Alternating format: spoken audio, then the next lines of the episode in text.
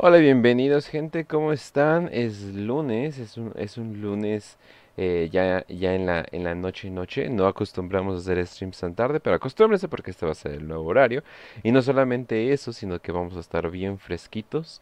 Eh, fue un, lun- un domingo bastante pesado para mí, entonces el lunes ya estaba así como, oh por Dios, ¿qué está pasando? Apenas está iniciando la semana, pero a pesar de todo ello, pues bastante emocionado y bastante lleno de, de sangre en mi pito, porque vamos a estar hablando de Korn. Así es, así es.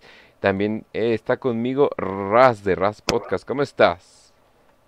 Hola, Kench, mucho gusto, o más bien, más bien decir buen gusto, cosas así. Hoy es un día de gritos, hoy es un día de sangre, hoy es un día de guerra, hoy es un día de lifting también, ¿por qué no? De honestidad, porque Korn de alguna manera también es completamente honesto.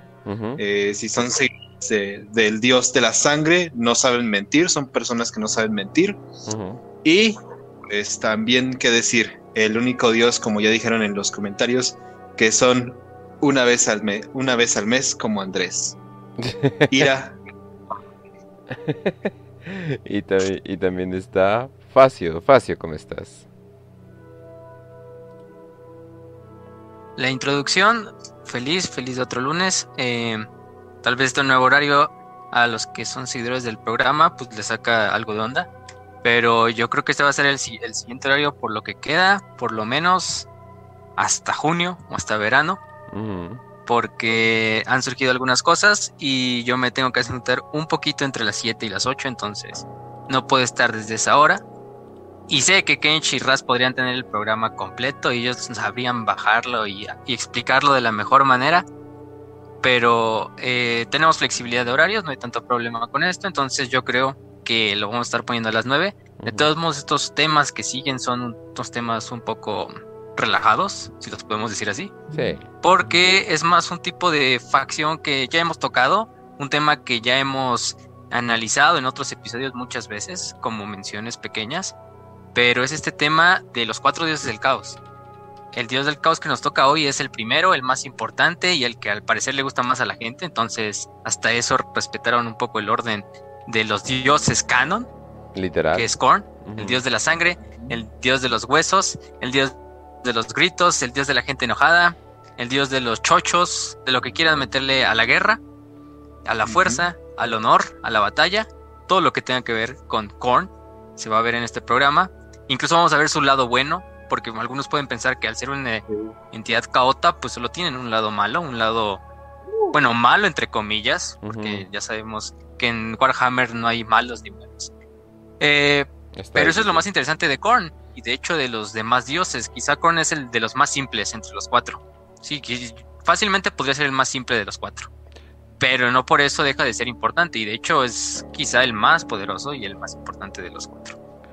Completamente, sobre, sobre todo también por el hecho de que, ok, eh, definitivamente lo ponen como un dios muy directo, eh, ira y ira y todo eso. De hecho es más o menos irónico porque pues el dios sí es directo, o sea, el dios eh, siempre te, te viene con las cosas de frente, con, las con la menor cantidad de palabras posibles. Es conocido en este mundo con muchos, eh, con muchos nombres.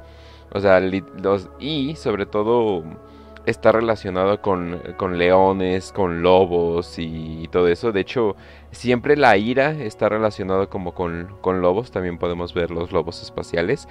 Nos vamos a aclarar que los lobos espaciales no, no adoran a Korn. Pero yo creo que estarían muy cerca de, o sea, si el emperador no hubiera tenido mano por ahí, yo creo que estarían muy cerca de, de adorarlos. Eh, y, Sí. ta- y también en el mundo acá de más casual le llaman el Special K. Nada más porque es un, es un buen nombre, la, la verdad. Y al parecer, en este universo tiene 8888 nombres. Eh, y obviamente esto tiene que ver, ya que el número 8 es como que su número, su número especial y la gente que lo adora lo sabe, inclusive acomoda eh, sus ejércitos en múltiples, en múltiples de 8 y usualmente incluso sus nombres tienen 8 sílabas. Y vamos a recordar que ese es el dios del caos que tiene que ver con el asesinato, el salvajismo, el odio, la ira, la batalla e inclusive la hombría Que es todo el mundo así de, ah, ah, ah, caray. Pero sí, también. Una forma de ponerlo fácil sería explicar, a, por ejemplo, eh, en- con nosotros los humanos, que en la antigüedad teníamos a Ares. O sea, la versión de Ares, como lo veían los griegos, es básicamente Korn. Virilidad, guerra, eh, fuerza, masculinidad incluso. O, o sea, todos esos como que valores o hombría, de hombría, es básicamente Korn en el universo de 40k, ujú. pero obviamente llevado a esteroides Claro. por tanta fuerza que hay. Y también, pero también tenemos como que otro, otro lado de él, que también la valentía, el atletismo, la determinación, eh, El heroísmo. ajá, exacto, eh, la disciplina, inclusive podríamos Honestidad. llamar, sí, o sea, una honestidad en la batalla, ¿no? Haz de cuenta que vas a pelear con alguien, se tropieza, pues te esperas a que se levante, ¿no? Porque sería bastante culero eh, aprovecharse cuando el güey es- está abajo, ¿no? Eh, eh, el honor, eh, pero también este, este como que sentimiento impulsivo, este movimiento de querer luchar a pesar de que sabes que vas a perder o a pesar de que sabes que tienes todas, todas las de perder, que podrían considerarse pues heroico. No solamente, eh, ah, estoy enojado, o sea, no, o sea, que- creo que va un poquito, un poquito más allá.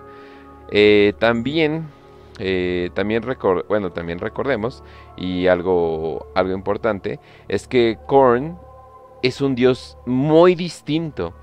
Eh, de hecho, bueno, para empezar, a ver, Facio, ¿nos puedes explicar por qué es el más grande de todos? O sea, porque literalmente hay más grandes, más chicos, o sea, ¿qué pedo con eso? ¿No se supone que el caos es como que, no sé, lo, lo divides en cuatro y ahí los tienes? ¿O pero por qué Korn es este cabrón que, pues, al parecer tiene el pedazo del pie más grande?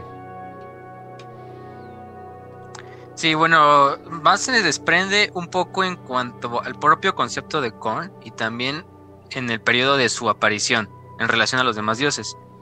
Porque recordemos, podemos decir que la disformidad en su estado actual del mar del caos, del mar de las almas, surgió a finales de la Guerra de los Cielos, producto de todas las muertes, de la intriga, de las pestes que se desataron, principalmente esas tres cosas, esos tres conceptos, que nos dan cabida a los tres primeros dioses. Pero obviamente, entre todos esos conceptos, el que más resalta en una guerra, obviamente, es la matanza, es la sangre, es el derramamiento de sangre de inocentes, de soldados, de guerreros, de héroes. En este caso, pues qué otra mejor época para decir que hubo héroes, guerreros legendarios que la propia guerra en el cielo, tanto Eldars como Necrones, como de los Old Ones, incluso Kroorks, podemos decir. Pero empezaron a surgir estas entidades producto de todo el reflejo de las emociones de las especies vivientes en la galaxia a reflejarse en la disformidad. Todavía no tomaron una forma concreta, pero finalmente tomaron una forma concreta con la aparición de la especie humana, que después de que la- los, los, los Eldar podemos decir que era una especie que incluso reflejaba más en la propia, mm, ¿cómo decir? En la propia disformidad, ¿sí? Este, recordemos que su civilización ya básicamente solo vivía en la paz, ya no había derramamiento de sangre entre ellos, entre sus propias facciones, y era muy raro que lo tuvieran con otros. Quizá los orcos de vez en cuando, porque a lo mejor había un rebrote orco en algún sistema estelar y tenían que ir los Eldar a desmadrarlos, ¿no? Pero hasta ahí no había nada de eso. La humanidad es la siguiente especie psíquica más grande de la galaxia y cuando empieza a surgir, más que nada podemos decir que entre los milenios 1 y 2 se nos pone incluso en el canon que es este aproximadamente en el en el milenio ¿no? 2, sí, en el medievo, a principios del milenio, bueno, terminando la edad, obviamente la Edad Media, terminando el Imperio Romano y todo esto, empieza porque según es la época de más derramamiento de sangre en la época, en la historia de la humanidad. Y pues hasta ahora, si lo vemos, eh, sí, aunque pues la época moderna y contemporánea no se queda atrás, pero es cuando empiezan a surgir primero estas tres entidades que ya estaban preformadas dentro de la disformidad. En este caso, Korn es el primero, porque quizá la guerra es el concepto humano que conocemos desde más tiempo, desde la antigüedad, desde que pusimos, empezamos a poner un pie sobre la tierra, a crear las primeras civilizaciones. Es un clásico que la humanidad siempre se agarra a putados entre una civilización y otra, entre una aldea y otra, entre un pueblo y otro, y de eso salgan leyendas, salgan héroes, salgan mitos que van a generar la cosmogonía de toda una civilización. Tan fácil Entonces, es como Korn ese momento. eso. Tan fácil es como ese momento cuando llegas con un amigo en probablemente en el Medio Oriente y le dices, hola, no tengo ninguna razón para odiarte, seamos amigos. Llega otro amigo que no conocen y llega y dice, hola, ¿conocen a este nuevo niño que nació en Belén? Y todos empiezan a matar entre sí. Eso es básicamente Korn y él es feliz con eso. Exactamente. Y, y podemos poner que el inicio, de hecho, el primer dios del caos en nacer es Korn. Eh, obviamente ya preformado, pero impulsado por esta psique humana primitiva. Eh, Sería como un con el tiempo Big fue Bang, naciendo, sí, como un Big Bang pero de furia, ¿no? en la disformidad, ajá, de hecho. Eh, y en ese entonces no tenía una presencia en la galaxia tan grande, eh, no tenía una presencia psíquica tan grande. Quizá el único que lo llegó a sentir ese nacimiento dentro de la disformidad fue el propio emperador, pero obviamente no tenemos nada con, eh, objetivo que nos diga que eso pasó. Pero sabemos que él es el primer dios en nacer dentro de la disformidad como tal, ya como una entidad supradimensional que tiene un propio reino dentro del caos. eh, a diferencia de Sinch y Norgol, que no, le, no les lleva mucho tiempo, van a surgir en los, en los siglos y milenios posteriores, hasta que Slanesh es el más joven, obviamente, y re- recordemos que surge en el milenio 25, pero Korn es el primero. Entonces, este concepto universal de la matanza, de la guerra, del honor en el combate, eh, de todo esto, más aunado a que quizá la humanidad fue la primera en darle ojos, cuerpo y cabeza y pies a este dios, pues es lo que lo ocasiona ponerlo hasta arriba en el pedestal de los dioses del caos.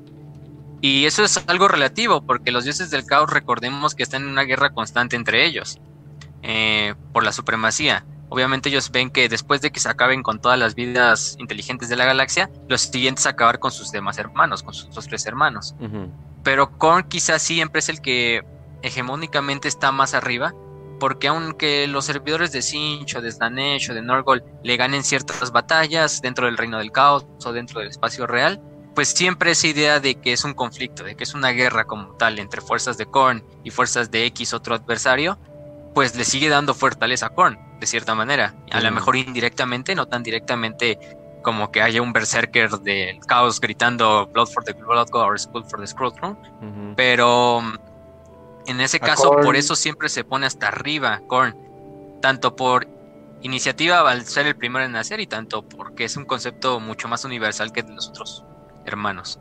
Tan fácil es como decir a Korn, eh, de una manera muy resumida, a Korn nunca le va a importar de dónde es que esté fluyendo la sangre, sino que siga fluyendo. A Korn no le importa eh, que sus propios seguidores o que los enemigos de sus seguidores estén diciendo muerte o, guerra o estén matando a cualquier. A Korn solamente le importa eh, de manera muy pragmática que haya sangre en un campo de batalla que exista un campo de batalla y que ese campo de batalla tenga gente dispuesta a morir y hacer actos heroicos o actos salvajes o barbáricos solamente para estar contento. Eso está el elemento de Korn y por eso es tan poderoso. Y también otra cosa de, importante de Korn es que, bueno, si ya estamos hablando un poco de su nacimiento, podemos hablar, ya estamos hablando prácticamente de su historia. No hay mucho que decir en cuanto a historia de los dioses del caos específicamente, porque, o sea, ellos son un, un personaje que siempre está en la trama de Warhammer de alguna manera o la otra, está en el fondo por lo menos.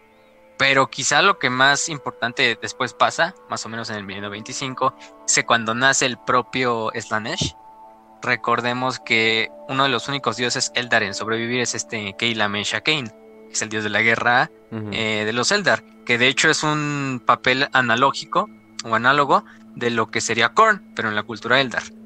Entonces, Kane reta a Slanesh y tienen un combate durante el nacimiento de Slanesh, mientras Slanesh está consumiendo todas las almas de los Eldar. Y en ese momento es cuando llega Korn y no solo eh, le rompe la madre a Kane por ser un dios enemigo y también por ser casi lo mismo, un dios análogo, sino también por también se la rompe a Slanesh, porque ahorita vamos a ver que Slanesh es un dios que es la antítesis de Korn de cierta manera, y de hecho son los dos dioses con más rivalidad. Obviamente Sinch con Norgol también tienen cierta y mucha rivalidad, y Korn con Sinch, ahorita vamos a ver también, tienen mucha rivalidad, pero quizá con el que el más tiene es con Slanesh, porque son dos conceptos muy diferentes. Eh, también Korn representa muchas veces lo instantáneo de la vida, lo futil de la vida, al que ser un guerrero que no sé, desde los 14 años combata y se muere en un campo de batalla. Y Slanesh más bien es como una forma de progresar la vida y hacerla lo más larga posible para alargar los placeres, los deseos que tenga uno, las sensaciones que va a tener durante toda esa vida y entre una vida más larga, mucho más sensaciones, mucho mejor para Slanesh. Eh, hay, otros conceptos que se desprenden a partir de eso y también porque son enemigos uno del otro, pero quizás es la idea principal. Entonces Korn, ese evento donde es, no solo destruye a Slanesh, porque el digo a Slanesh, eh, sí es Slanesh, pero también destruye a Kane y al romper a Kane su alma y su cuerpo se resquebraja en miles de pedazos que se van a quedar como los avatars de Kane para la raza Eldar que sobreviva. Pero fuera de eso, Korn desde el milenio 25, cuando nació Slanesh, eh, creo que es la última vez que literalmente se ha movido del trono en el que está. Sí. Em, quizá la otra, otra vez fue cuando Scarbrands intentó revelar, pero ni siquiera se movió del, trono, le rompió su madre a, Scarbrand desde el trono sentado y todo. Sí. Pero, es la psicología de, de Korn. No importa cuál es tu reto, tienes que pelear. Y bueno, eso es en cuanto a historia, o sea, no hay mucho que decir de Korn y de los demás dioses. Van a ver que la historia es escasa en relación a si lo ponemos en la escala de milenio 0 a milenio 40.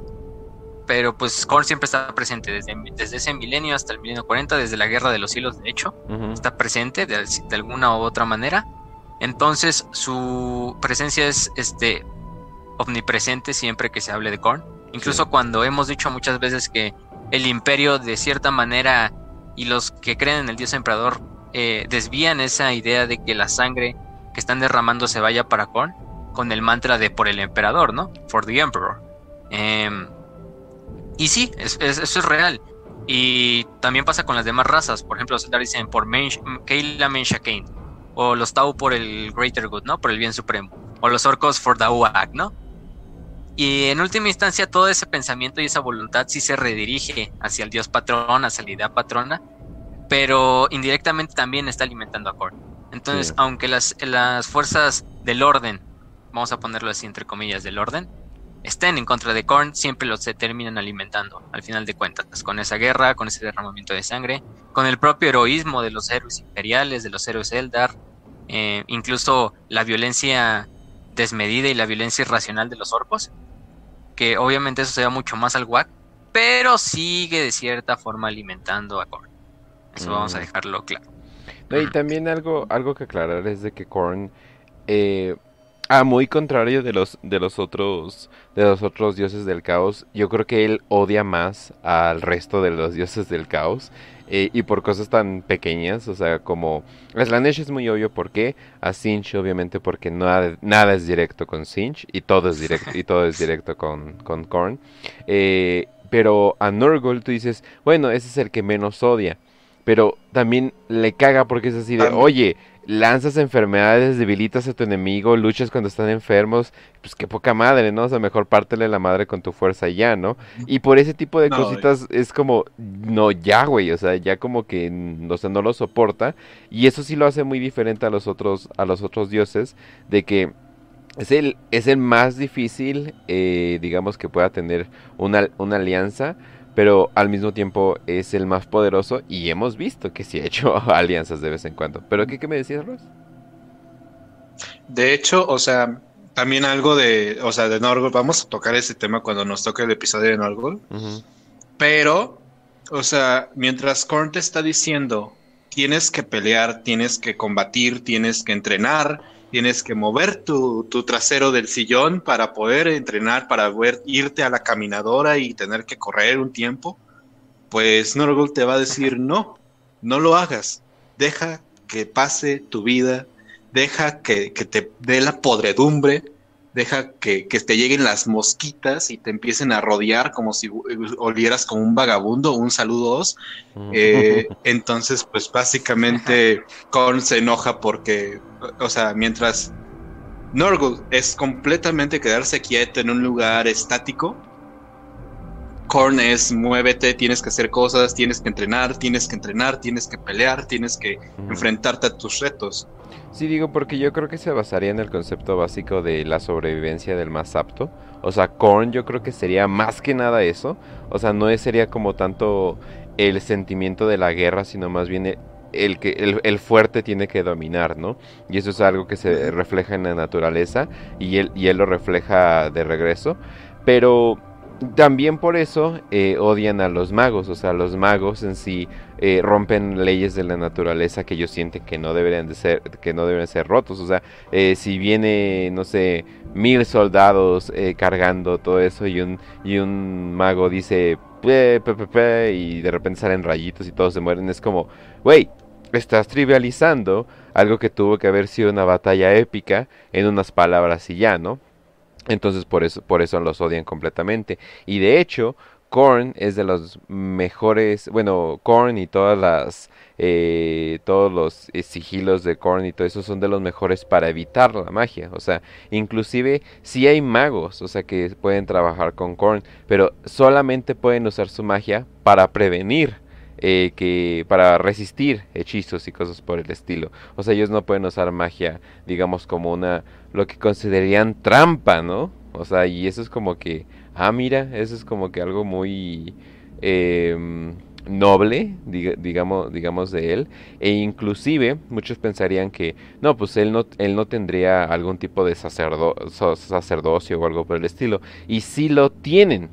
Pero al ser un dios guerrero, pues obviamente tendría que tener eh, pues sacerdocios guerreros, que en sí eh, todo el, servicio de adoración es la guerra. O sea, ellos no, o sea, Korn no, tiene, no tiene mandamientos, no tiene alguna manera que tú le puedas rendir culto con canciones, himnos, rituales o algo por el estilo. El único ritual que él respeta es el derramamiento de sangre. O sea, y es lo único que hay. Entonces, en ese punto pues es bastante directo.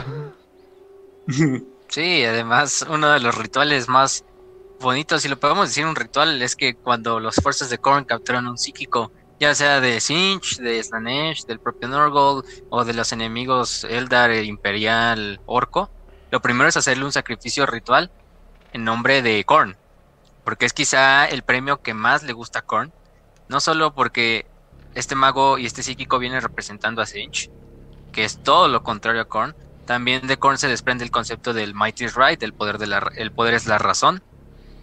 Eh, a diferencia de Sinch, que Sinch, aunque sí representa de cierta manera la irracionalidad, también representa esa ala intelectual, ¿no? Que de cierta manera siempre quiere imponer eh, su, su visión de la vida o su cosmovisión, incluso si no tienen la fuerza física ni la voluntad para hacerlo en la vida real. Entonces también, por ejemplo, el intelectual es algo que va en contra de, los reglamentos de Korn. Por eso no, todos sus soldados son muy brillantes que digamos y cargan de frente a un Lehman Ross con el cañón a punto de disparar. Pero esa misma, esa misma impulsividad, porque también representa la impulsividad, el, de hecho es el más impulsivo de todos sus hermanos. Muchas veces cuando hay un trato entre los dioses del caos, el primero en romperlo es Korn. Claro. Porque dice, eh, porque dice, no, pues es que ya, ya hay mucho, es mucho hablar, mucho debatir, salgamos a romper madres, salgamos a derramar sangre. Eh, me acuerdo, por ejemplo, de cuando al Orgar lo estaban intentando seducir para que se viniera al caos, tenían como un pacto secreto entre los cuatro dioses que iban a dejar que Ingetel, que era la guía que estaba con Lorgar, pues de cierta manera guiara a Lorgar, para la redundancia, a que se fueran al caos. Pero de hecho Korn es el primero en romper ese pacto y manda a uno de sus grandes demonios, creo que es, no es Scarbrand, creo que es Angrat, el desatado, que es otro de sus grandes demonios, a pelear contra Lorgar. para demostrar si Lorgar es digno. No, no te echaría culpa si los confundes, porque todos esos hijos de la chingada se parecen un buen. Sí. Exacto. Scarbrand, Doombreed, Skulltaker, Karn, o sea, tiene muchos, muchos nombres. Muchas consonantes también. No, y se parecen. Y este. Ajá, o sea, es que los demonios, los demonios van a ver que son casi gemelos. Ahorita vamos a hablar un poquito más adelante de los demonios, de todos los tipos de demonios. Pero eh, recuerdo que en esa parte es cuando Lorgar se le envía este combate de frente a frente contra este gran demonio de Korn para ver si es digno de ser servidor del caos. Y de hecho, Lorgar con trabajos logra vencer al, al gran demonio. Y eso es de, de las pocas cosas que le podemos aplaudir a Lorgar. De los momentos en el donde sí se ve realmente badass. Y es este Korn, ya posteriormente Sinch también le vale madre y manda a este Kairos a que le muestre sus dos destinos a Lorgar. Pero aquí podemos ver el principal ejemplo de cómo siempre este Korn es el más impulsivo de los cuatro hermanos, es el que siempre va a romper las reglas en el mayor tiempo, en el menor tiempo posible. Eh, y también hemos hablado un poco de el heroísmo y por qué representa el heroísmo, el honor, entre otras cosas. Eh, no me quiero poner tan así tan, ¿cómo se llama? Filosófico. Bueno, no es de hecho, es que, por ejemplo, se me viene a la mente este libro de, de Ébola, Metafísica de la Guerra, quien no lo conozca o que está en estos círculos, pues a lo mejor mucha gente que nos escucha no conoce este libro porque no está viendo los demás programas o no, este llevaba tiempo. sí, y si, no están, este si no están relacionados, no lo lean. O sea, simplemente, o sea, leer a Ébola. Y no lo van a gustar. Sí, es, exacto, o sea, leer a Ébola es como que, a ver, primero aquí, primero allá, primero es así, es como que no, no le puedes entrar así de lleno y así de, oh, hasta hay unos, hasta hay unos esquemas en internet para, para leer a Ébola, así de primero vete con tradición hermética y cosas así, ¿no? Pero bueno, ahí está el libro como brevario cultural por si lo quieren saber. Eh, hay una cosa que marca muy bien en el capítulo 2 de este, de este libro, que es que para las civilizaciones tradicionales, no tanto las civilizaciones actuales que tenemos, la guerra eh, no solo es una forma de obtener bienes materiales, de obtener, eh, someter a otras civilizaciones a tu voluntad, eh, de imponer tus ideales, sino que también la guerra es el escenario en donde se ponen a prueba los muchachos de tu civilización, la gente, los jóvenes de tu civilización, donde los pones a prueba para ver quién van a ser la próxima generación de líderes, de guerreros, de héroes. Y en estas civilizaciones basadas en la guerra, obviamente eh, la persona más apta en, en esto es el que muchas veces va a liderar a la civilización, porque obviamente pues es una persona que no solo demuestra su valía en el campo de batalla, sino también psicológicamente, físicamente, emocionalmente. Y lo más grande de la guerra es que al final de esto la guerra te da como producto a estos héroes, a estos líderes nuevos, y de hecho esto tiene mucho más peso que cualquier consecuencia mala de la guerra, la destrucción, la muerte de civiles, la pérdida de infraestructura. La ganancia de este líder, la ganancia de este nuevo eh, héroe mítico para la civilización es mucho más grande y tiene es una mejor relación precio eh, este riesgo-beneficio que pues perder unos cuantos civiles, unos cuantos millones de población, quizá unas ciudades, eh, algunos campos para cultivar, porque a la larga de este líder fuerte va a surgir un pueblo fuerte, una civilización fuerte, que obviamente en el futuro puede también ser víctima de esa propia como indulgencia y de volver a caer en el mismo ciclo de pues ya que ya no hay guerra volvemos a, una, un tipo de vida más cómoda. Pero a la larga este es quizá el, el ejemplo y lo más importante que podemos sacar en cuanto al heroísmo que representa Korn. Porque es claro que en todas las civilizaciones humanas tanto de la actualidad no sé del futuro en la actualidad no tanto podemos decirlo pero también en la ciencia ficción como en este caso Warhammer 40.000 ¿Quiénes son los líderes de la, del imperio? ¿Quiénes son los líderes de los Zelda? ¿Quiénes son los líderes de los orcos? Pues son los mejores guerreros. Space Marines, eh, Farseers, caudillos orcos. Y a la larga esto también alimenta de cierta forma toda la, la psique que forma Korn. En el, milenio 40. Podríamos decir que a Korn lo que más le molesta de toda la, la galaxia podrían ser que, que se elijan líderes por elecciones. ¿Qué me estás tratando de decir? Y a Sinch es todo lo contrario. A Sinch le conviene que un hombrecito con frotándose las manos detrás de, detrás de las cortinas sea el que lidera el país y no el guerrero o el hombre más físicamente, psíquicamente y emocionalmente más apto. Pero bueno, eso es para otra historia, eso lo vamos a hablar cuando hablemos de, Sinch, que creo que es el último dios porque no a muchos les gusta Sinch. Sí lo entiendo, pero pero mm, por alguna razón. Pero ¿qué nos querrá decir Game Workshop otra vez? Ya saben que Game Workshop siempre anda con sus mensajes subliminales que nos querrán decir. Pero en cuanto a lo que representa Korn, creo que eso es lo más importante. Eh, en cuanto a las creencias que tienen sus propios em, guerreros y seguidores en la galaxia del milenio 40. Eh, también hay algo que muchas veces en el canon te crea conflicto. Y es que, sí, si Korn representa todos estos eh, paradigmas buenos, ¿por qué vemos más lo malo, entre comillas, que lo bueno? Y en cierta parte, a lo mejor es porque Warhammer. en la galaxia, y aparte de que es Warhammer y nada, y todo es una escala de grises, aparte, quizá la humanidad, bueno, en nuestro caso, está más enfocada y es por naturaleza un poco más maquiavélica, más malvada en ese punto, que en realidad lo bondadoso que puede sacar de la guerra. Y pues sí, básicamente sí. Y por eso a lo mejor esto se refleja con mucho más fuerza en la disformidad y estos, estos paradigmas, vamos a ponerles malos, otra vez, entre comillas, se reflejan más en la personalidad de Korn y de sus servidores, de sus servidores demoníacos, que al final del día son una parte de su esencia. Pero obviamente no tenemos una justificación en el lore canon, pero pues cada quien se puede formar su head canon. Sí. Podemos decir que esta sería una buena, muy buena justificación. Y al final del día, aunque todo, digamos, es malo, pero no es malo, eh, pues todo tiene, todo es como, todo tiene un lado blanco y un lado negro.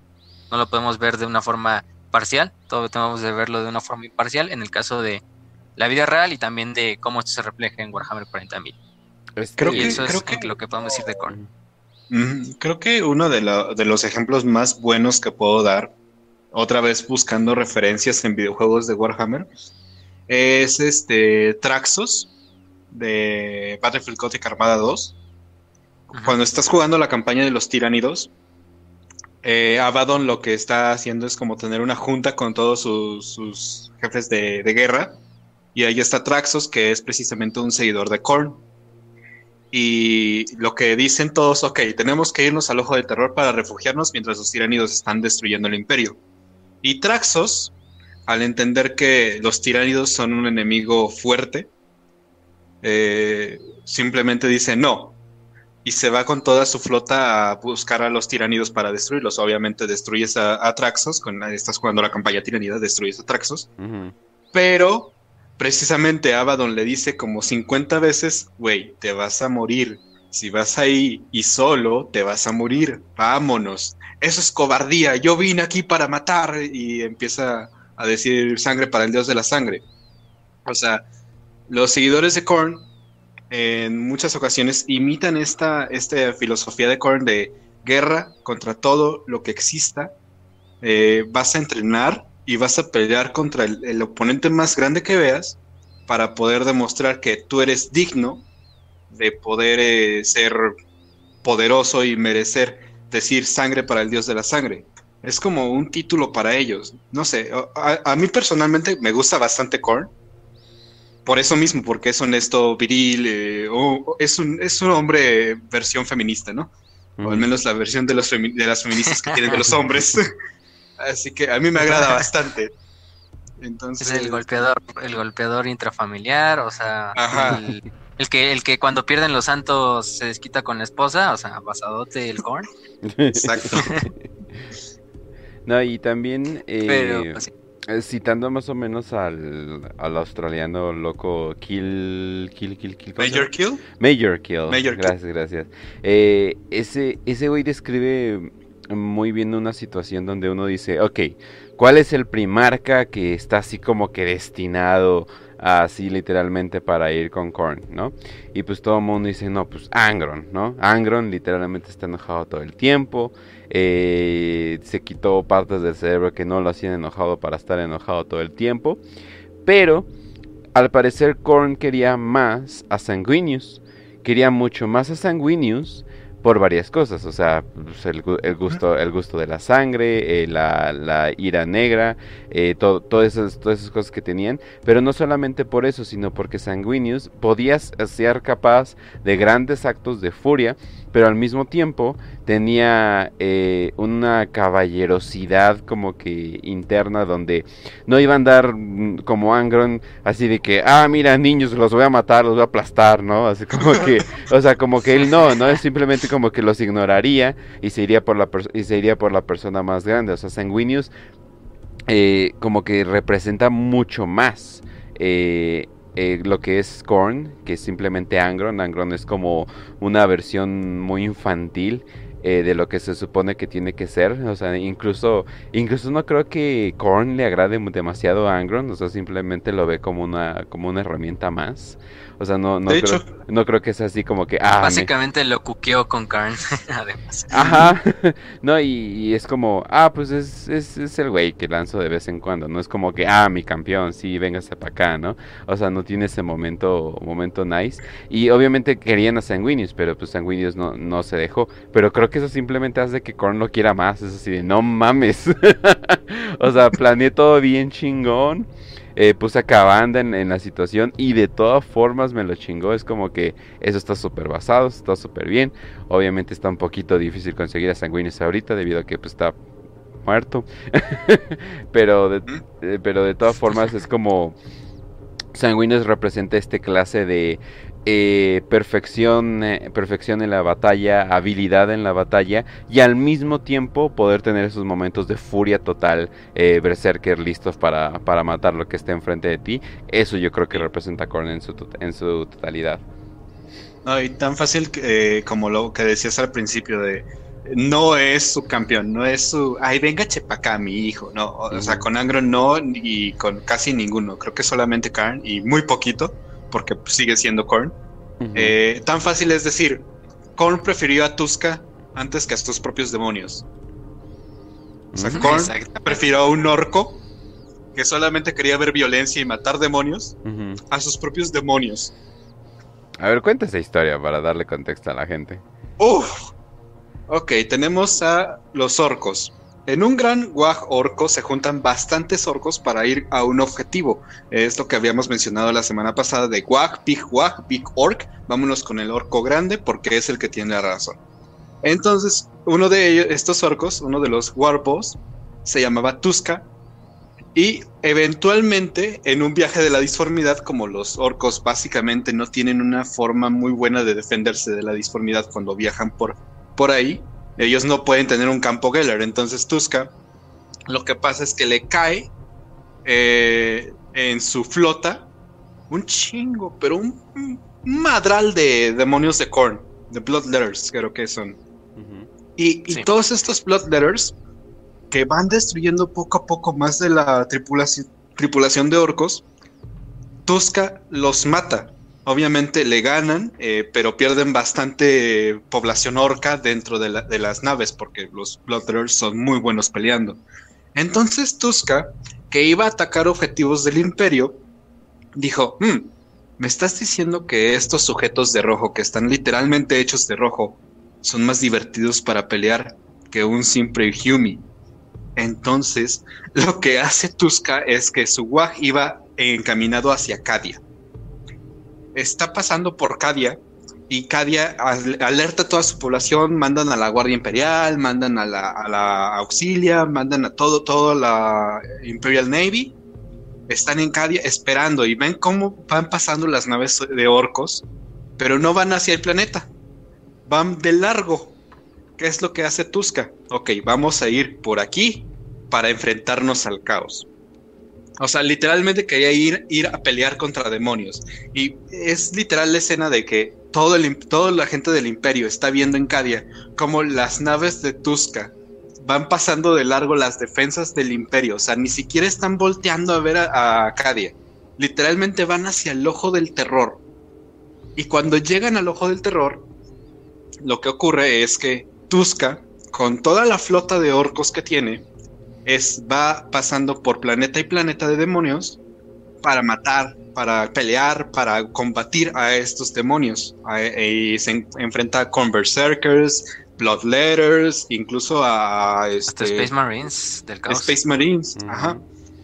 Entonces, Korn dice, hmm, me estás diciendo que estos sujetos literalmente vinieron aquí, a, a, nuestro, nuestro lugar de la galaxia, solamente para pelear solamente para pelear con nosotros. Me siento halagado. Este es una, este, me estás proponiendo matrimonio, Tuska.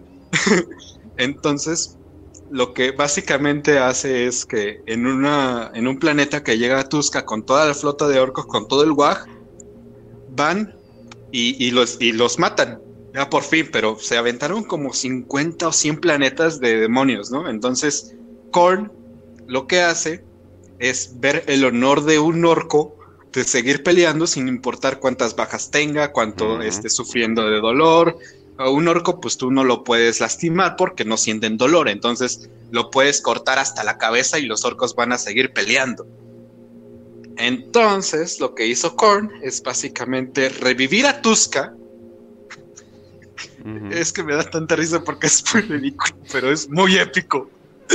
Revive a Tuska y cada vez que está en ese planeta, o sea, lo revive en ese planeta para que pueda pelear toda la mañana hasta la noche, que lo vencen los demonios. Pero debido al gran espectáculo que arma en la guerra, en el Guaj, contra estos demonios y los demonios que se defienden como, muy bien. Lo revive como algo como estilo eh, gladiador, ¿no? O sea, lo revive como para una para batallas para literalmente en coliseos enormes entretener, ¿no? Mm. Porque algo, algo que hay en los planetas de Korn es que son coliseos. Gigantes. en los planetas eh, gigantescos, o sea, son de kilómetros enormes, ¿no? Entonces, estos coliseos están todos peleando. Eh, en los planetas de Korn, por ejemplo, en la parte de Eidolon, que es un planeta que está dedicado a los cuatro demonios del caos, en la parte de, eh, en el mar de sangre, es básicamente un enorme coliseo que está tan inundado de sangre porque está repleto de sangre. O sea, mucha gente muere ahí, pero en peleas, en combates de gladiadores como, como Espartaco, pero 50 veces más épico, ¿no? Entonces lo que hace Korn es manda a Tuska con todo su guaj a uno de estos coliseos y manda a todos los demonios de ese planeta a este, a este mismo coliseo y deja que, que Tuska pelee por todo el día y en la noche lo matan, pero en la madrugada lo revive con todos sus, orcos para que vayan a, otra vez a pelear con sus demonios que también reviven porque pues sigue siendo un planeta, sigue siendo este que los demonios vuelven a la disformidad y regresan eventualmente al planeta. no, Entonces, básicamente, como dicen en los comentarios, le, dieron su cielo, o sea, le dieron el cielo, el nunca prometido a un orco, le dieron el cielo. Exacto. No, y aparte hay algo ahí de, de, este Tuska que es justo cuando lo van a matar por primera vez, así ya que lo van a derrotar, porque de hecho Korn manda a su mejor príncipe demonio, no se dice quién es, pero lo manda, a que mate a Tuska. Y Tuska, pues, eh, tolera muchas heridas letales para cualquier otro orco, para cualquier otro eh, ser de la galaxia. Pero en último, en último como gesto de desafío a, Korn y a sus demonios, justo cuando le van a dar el golpe de gracia a este príncipe demonio, este Tuska agarra su, su Power Claw, que es como su garra esa gigantesca que tienen los orcos, y con esa castra literalmente al príncipe demonio, se la mete en la entrepierna y le arranca todo lo que tenga en esa zona. Y obviamente el príncipe demonio pues grita en dolor y grita en agonía eh, y decapita a Tuska. Pero eso es lo, lo más basado de Tuska que podemos decir. O sea, justo incluso cuando los propios demonios de Korn ya lo tenían bajo las cuerdas, él en su último ataque de desafío pues se lleva los huevos de, un gran demonio de Korn. Dicen que dijo algo como, ah, mi pichula o algo por el estilo. es el Valhalla para un orco y Tuska lo consiguió. Y mis respetos para Tuska, y desde, ahí se ganó, y desde ahí se ganó el apodo de Matademonios o Demon Killer, como le ponen los Demon Killer, literalmente. Ajá. Demon Killer. Pero sí, eso, eso es lo que pasa, lo que de hecho eh, resume muy bien lo que pasa con Korn y Korn en relación a sus rivales. Si el rival tiene, si el rival pelea con honor, con el derramamiento de sangre necesario, pues incluso Korn puede de cierta manera interceder por él para que no muera y en la otra vida incluso le sirva a él como un nuevo servidor de Korn. Es algo que pasa muy a menudo con él, no siempre, pero el último destino de cada seguidor de Korn es morir, morir en combate para que al final del día esa sangre que derramas, tus cadáveres, tus huesos, terminen de cierta forma en el reino del caos, eh, siendo parte del mismo Dios en el que creíste. Entonces te vuelves uno con tu mismo Dios.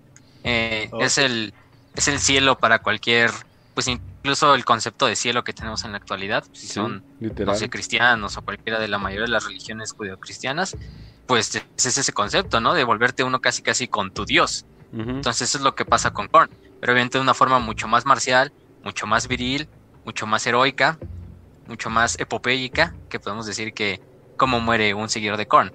Obviamente no todos los seguidores de Korn mueren de una forma honorable, ¿no? A lo mejor uno lo aplasta la oruga de un Lemon Ross que va acelerando y pues al final del día su, sangre se derramó para Korn. Eso es lo que cuenta. Así No tanto en la forma en que murió. Pero sí, ese es Korn y Tuska es el mejor ejemplo para, para, para decir cuando Korn te pone los ojos encima, ¿no? Ah. Cagadamente encontramos el mejor, el mejor campeón, el mejor campeón de Korn termina siendo algo que, eh, termina siendo algo que ni siquiera lo adoraba.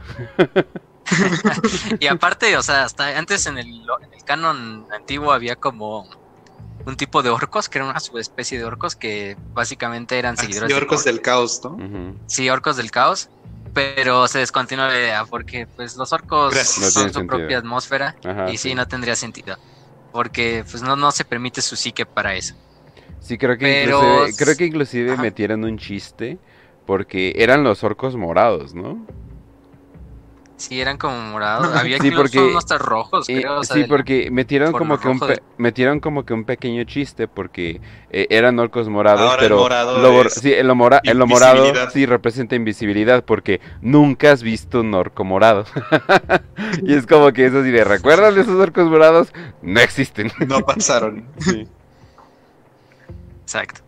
Y bueno, otra cosa antes de pasar ya propiamente a sus demonios, que creo que es de las cosas más también interesantes, es del número sagrado 8. ¿Por qué se relaciona con, con el 8? Y vamos a ver que con los otros cuatro, los otros tres dioses también tienen un número sagrado, mm. eh, que vamos a ir viendo en los demás capítulos. Y este número 8 se ve en todo lo que tenga que ver con Korn. Desde quizá los grandes demonios que lo acompañan en el trono en el que está sentado, son 8 eh, la mayoría de las legiones que le sirven, tanto de legiones pues de humanos normales, de demonios, de Space Marines, siempre se organizan, como dijo Kench, en múltiplos de 8. Eh, o en básicamente, no sé, en ocho compañías, en ocho grandes compañías eh, de esta legión demoníaca. En general, digamos, hay ocho legiones demoníacas, cada una tiene ocho cohortes y a su vez tiene sus ocho compañías, ¿no? En este caso, Korn no se sabe muy bien porque este este número relacionado. Eh, tal, tal, vez más sabrá en cuanto a numerología y todo lo que tenga que ver con el estudio de los números. Pero em, cabe recalcar que algunas otras cosas que podemos, que podemos señalar de Korn es que, por ejemplo, en, en, el reino de Caos, que una de sus zonas específicamente de Korn es la Bra Citadel, la ciudadela, en la cual son ocho eh, torres que básicamente es en como un círculo alrededor de la fortaleza central donde se encuentra el trono de Korn. Y estas ocho, mm, em, ¿cómo se dice? Estas ocho torres forman el, lo más grande de su, de su fortaleza, de su ciudadela. En este caso también los demonios que sean asesinados en el espacio real deben de cumplir antes, para, para ser otra vez revividos por Korn en la disformidad, deben cumplir ocho tareas Em, que no se sabe cuáles son las ocho tareas, pero si cumplen esas ocho tareas, Korn les vuelve a dar una forma en la disformidad. De esta manera ya pueden regresar si es que lo desean o si es necesario al espacio real para seguir matando civiles, matando imperiales, matando otros demonios del caos en gran servicio a Korn. Por cierto, eh, también eh, depende, depende del dios y depende de lo que esté pasando, pero usualmente si uno de sus campeones o demonios mueren, eh, no van a ser revividos de inmediato y eso no es porque se tarden tiempo en, en agarrar las energías e invocaciones, no sé qué. Bueno, yo creo que algo tiene que ver, pero es más que nada un castigo. Eh, la mayoría de los dioses consideran que fallaron, o sea, fallaron el hecho de que, no, pues literalmente te mandé del inmaterio al, al, al, mundo, al mundo material y pues esa madre cuesta, cabrón. Entonces, entonces eh, lo que pasa es de que tienen un cierto número de años de, de castigo. Eh, y creo que Korn inclusive es 108 años o algo, o algo por el estilo. Eh, porque sí, obviamente se, se, enoja. Y por cierto, lo de los números eh, es 6, 7, 8 y 9, ¿no? O sea, eh, los cuatro dioses. Eh, obviamente ahí les vamos a estar diciendo. cagadamente sí son, o sea, sí son números que varios, que varias culturas consideraban relacionados a dioses como que aparte, pero sí obviamente lo podrías interpretar como demonios o dioses del caos o dioses negativos inclusive inclusive les podría decir entonces sí sí tiene algo que ver eh, eh, for real eh, y de hecho pues Slanesh es el, Slanesh es el, es el 6 y pues obviamente uno podría eh, asociar eh, pues el, número de la bestia y todo eso con ella. Eh, obviamente tú dirías, no mames, pero pues si Korn es obviamente más como el gran satán, o sea, literalmente el güey parece un diablo, ¿no? Y así, sí, pero Slanesh trajo con ella una nueva era, o sea, literalmente cuando se abrió el ojo del terror, pues fue algo completamente distinto que no, que no había pasado. se abrió un zipper en el universo material y salen tentáculos y cosas extrañas de ello. Entonces, eh, como ella inauguró eh, una, una nueva era, la era de la bestia, o como le puedan llamar, hay, hay varios, hay varios simbolismos que, que me sorprende mucho de Games Workshop, ¿eh? hay muchos simbolismos que hay, hay, como que, ah, caray, creo que sí le saben estos güeyes, sí le saben, sí le saben. Aparte, el, el, el 8 también es un signo de poder. Sí. También a veces se relaciona con, ¿cómo se llama? El autosacrificio, nombre de un bien mayor. Eh, que el autosacrificio, pues si lo vemos desde el punto de vista de Korn, pues en realidad ese sacrificio genera héroes que se inmortalizan ya sea del bando de Korn o del bando pues de cualquier otro ser de la galaxia, porque al final de cuentas el campo de batalla es donde ven y donde se crean sus héroes, sus mitos, y como ya lo habíamos dicho en hace, hace rato, pues eso también es algo que podemos conjugar y, y relacionar al número 8 en cuanto a Korn. Y si vamos a ver que pues sí, como dice Kench, los de Game Workshop sí le saben, a lo mejor tienen ahí una división, división creativa esotérica, en la cual, aparte de la división artística o la división de arte conceptual o la división de videojuegos, uh tienen su cuarto en el sótano de Games Workshop, ahí en las oficinas de Londres, y ahí pues se ponen a, no sé, a invocar entidades para escribir un nuevo libro de Warhammer. Y yo creo que también... Yo creo es por eso que sacan tantos libros en un solo año. también Dan Avnet seguramente. También yo creo que tiene que ver... Dan Avnet es un egregor. Sí, no, no existe en realidad. Pero no, yo creo que también tiene que ver con el hecho de que pues en Warhammer como que le dan eh, un permiso a todos de ser de tener tres dimensiones, ¿no? Inclusive ¿Qué podría ser? Pues el caos, o sea, yo creo que el caos sería como el más grande villano, o sea, como claro, claro villano, pero pues también están los tiránidos, y los tiránidos son literalmente anticaóticos, o sea, eh, literalmente, o sea, no, no son afectados así directamente como otros, ¿no? No, eh, e inhiben la disformidad. Ajá, exacto, o, sea, o, podrías poner algo como, no sé, los buenos, pues los humanos, ¿no? Eh, la, nuestra, la, raza humana, ¿no? Y pues no, o sea, constantemente los marcan como claros eh, villanos, genocidas, eh, etcétera, etcétera. Eh, pero te permite darte tres dimensiones. Así como Eisenhorn empezó como un purista y luego terminó, pues, no les arruina qué, qué pasa con él. Pero digamos que no debería estar haciendo una que otra cosa, no debería estar teniendo una mascota por ahí. o sea, definitivamente no. Pero eh, le da ese como que esa chance de a todos los personajes de tener tres dimensiones, ¿no? De no simplemente ser yo soy el malo, yo soy el bueno. Entonces cuando le das chance al caos de que, ok, vamos a darle el chance al caos de explicarse a sí mismo, ¿no? ¿Por qué existe? ¿Por qué todo eso? Es ahí donde te encuentras una riqueza de materiales así de, oh por Dios, mira a todos los caminos que podemos ir, ¿no? Y pues obviamente Games Workshop eligió los cuatro caminos que eh, mm, no solamente Games Workshop lo dice de que solamente hay cuatro dioses del caos, pero pues obviamente hay como que pequeñas subdivisiones para, para cada uno, pero sí, o sea, es, es ese permiso que se dan a sí mismo de, pues vamos a escuchar qué tiene que decir él, ¿no?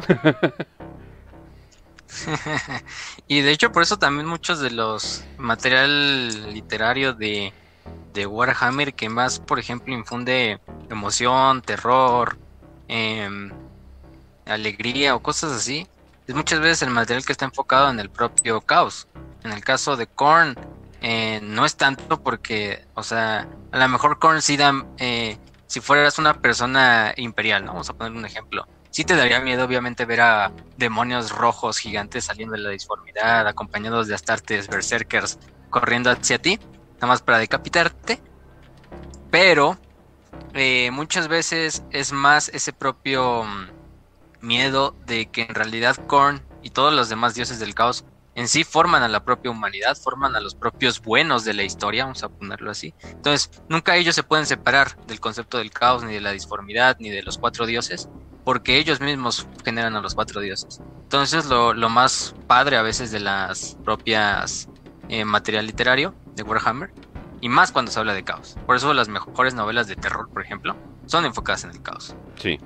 Aunque no digo que los necrones no den, no den buen material, obviamente lo dan. Los tiránidos, obviamente. Eh, incluso algunas razas como los orcos, de cierta manera, pueden infundir un buen terror en cuanto a material literario hablamos, pero no tanto como, como los demonios. Pues en especial Sinch, Slanesh, entre otros. Creo que es Stephen King que dijo de que la definición de terror eh, bueno, es que él definía como horror, como eh, sangre, pelos, todo eso, bien tempestista del pedo. Pero él decía, eh, él decía, la definición de terror, yo más bien diría que es, imagínate que llegas a tu casa y sabes, o sea, no sabes cómo, pero sabes que todo ha sido reemplazado por una copia exacta. ¿no? Y es como que, ah, chinga, y eso es más o menos como, y el caos representa ese negativo de este mero mundo, o sea, es un negativo, o sea, literalmente es como si tuvieras la foto y le, y le literalmente invirtieras los colores, es como que, ah, mira, esos colores que no estaban ahí ahora están, entonces el caos representa en, así como en las personas, en el mundo en general representa ese negativo del mundo.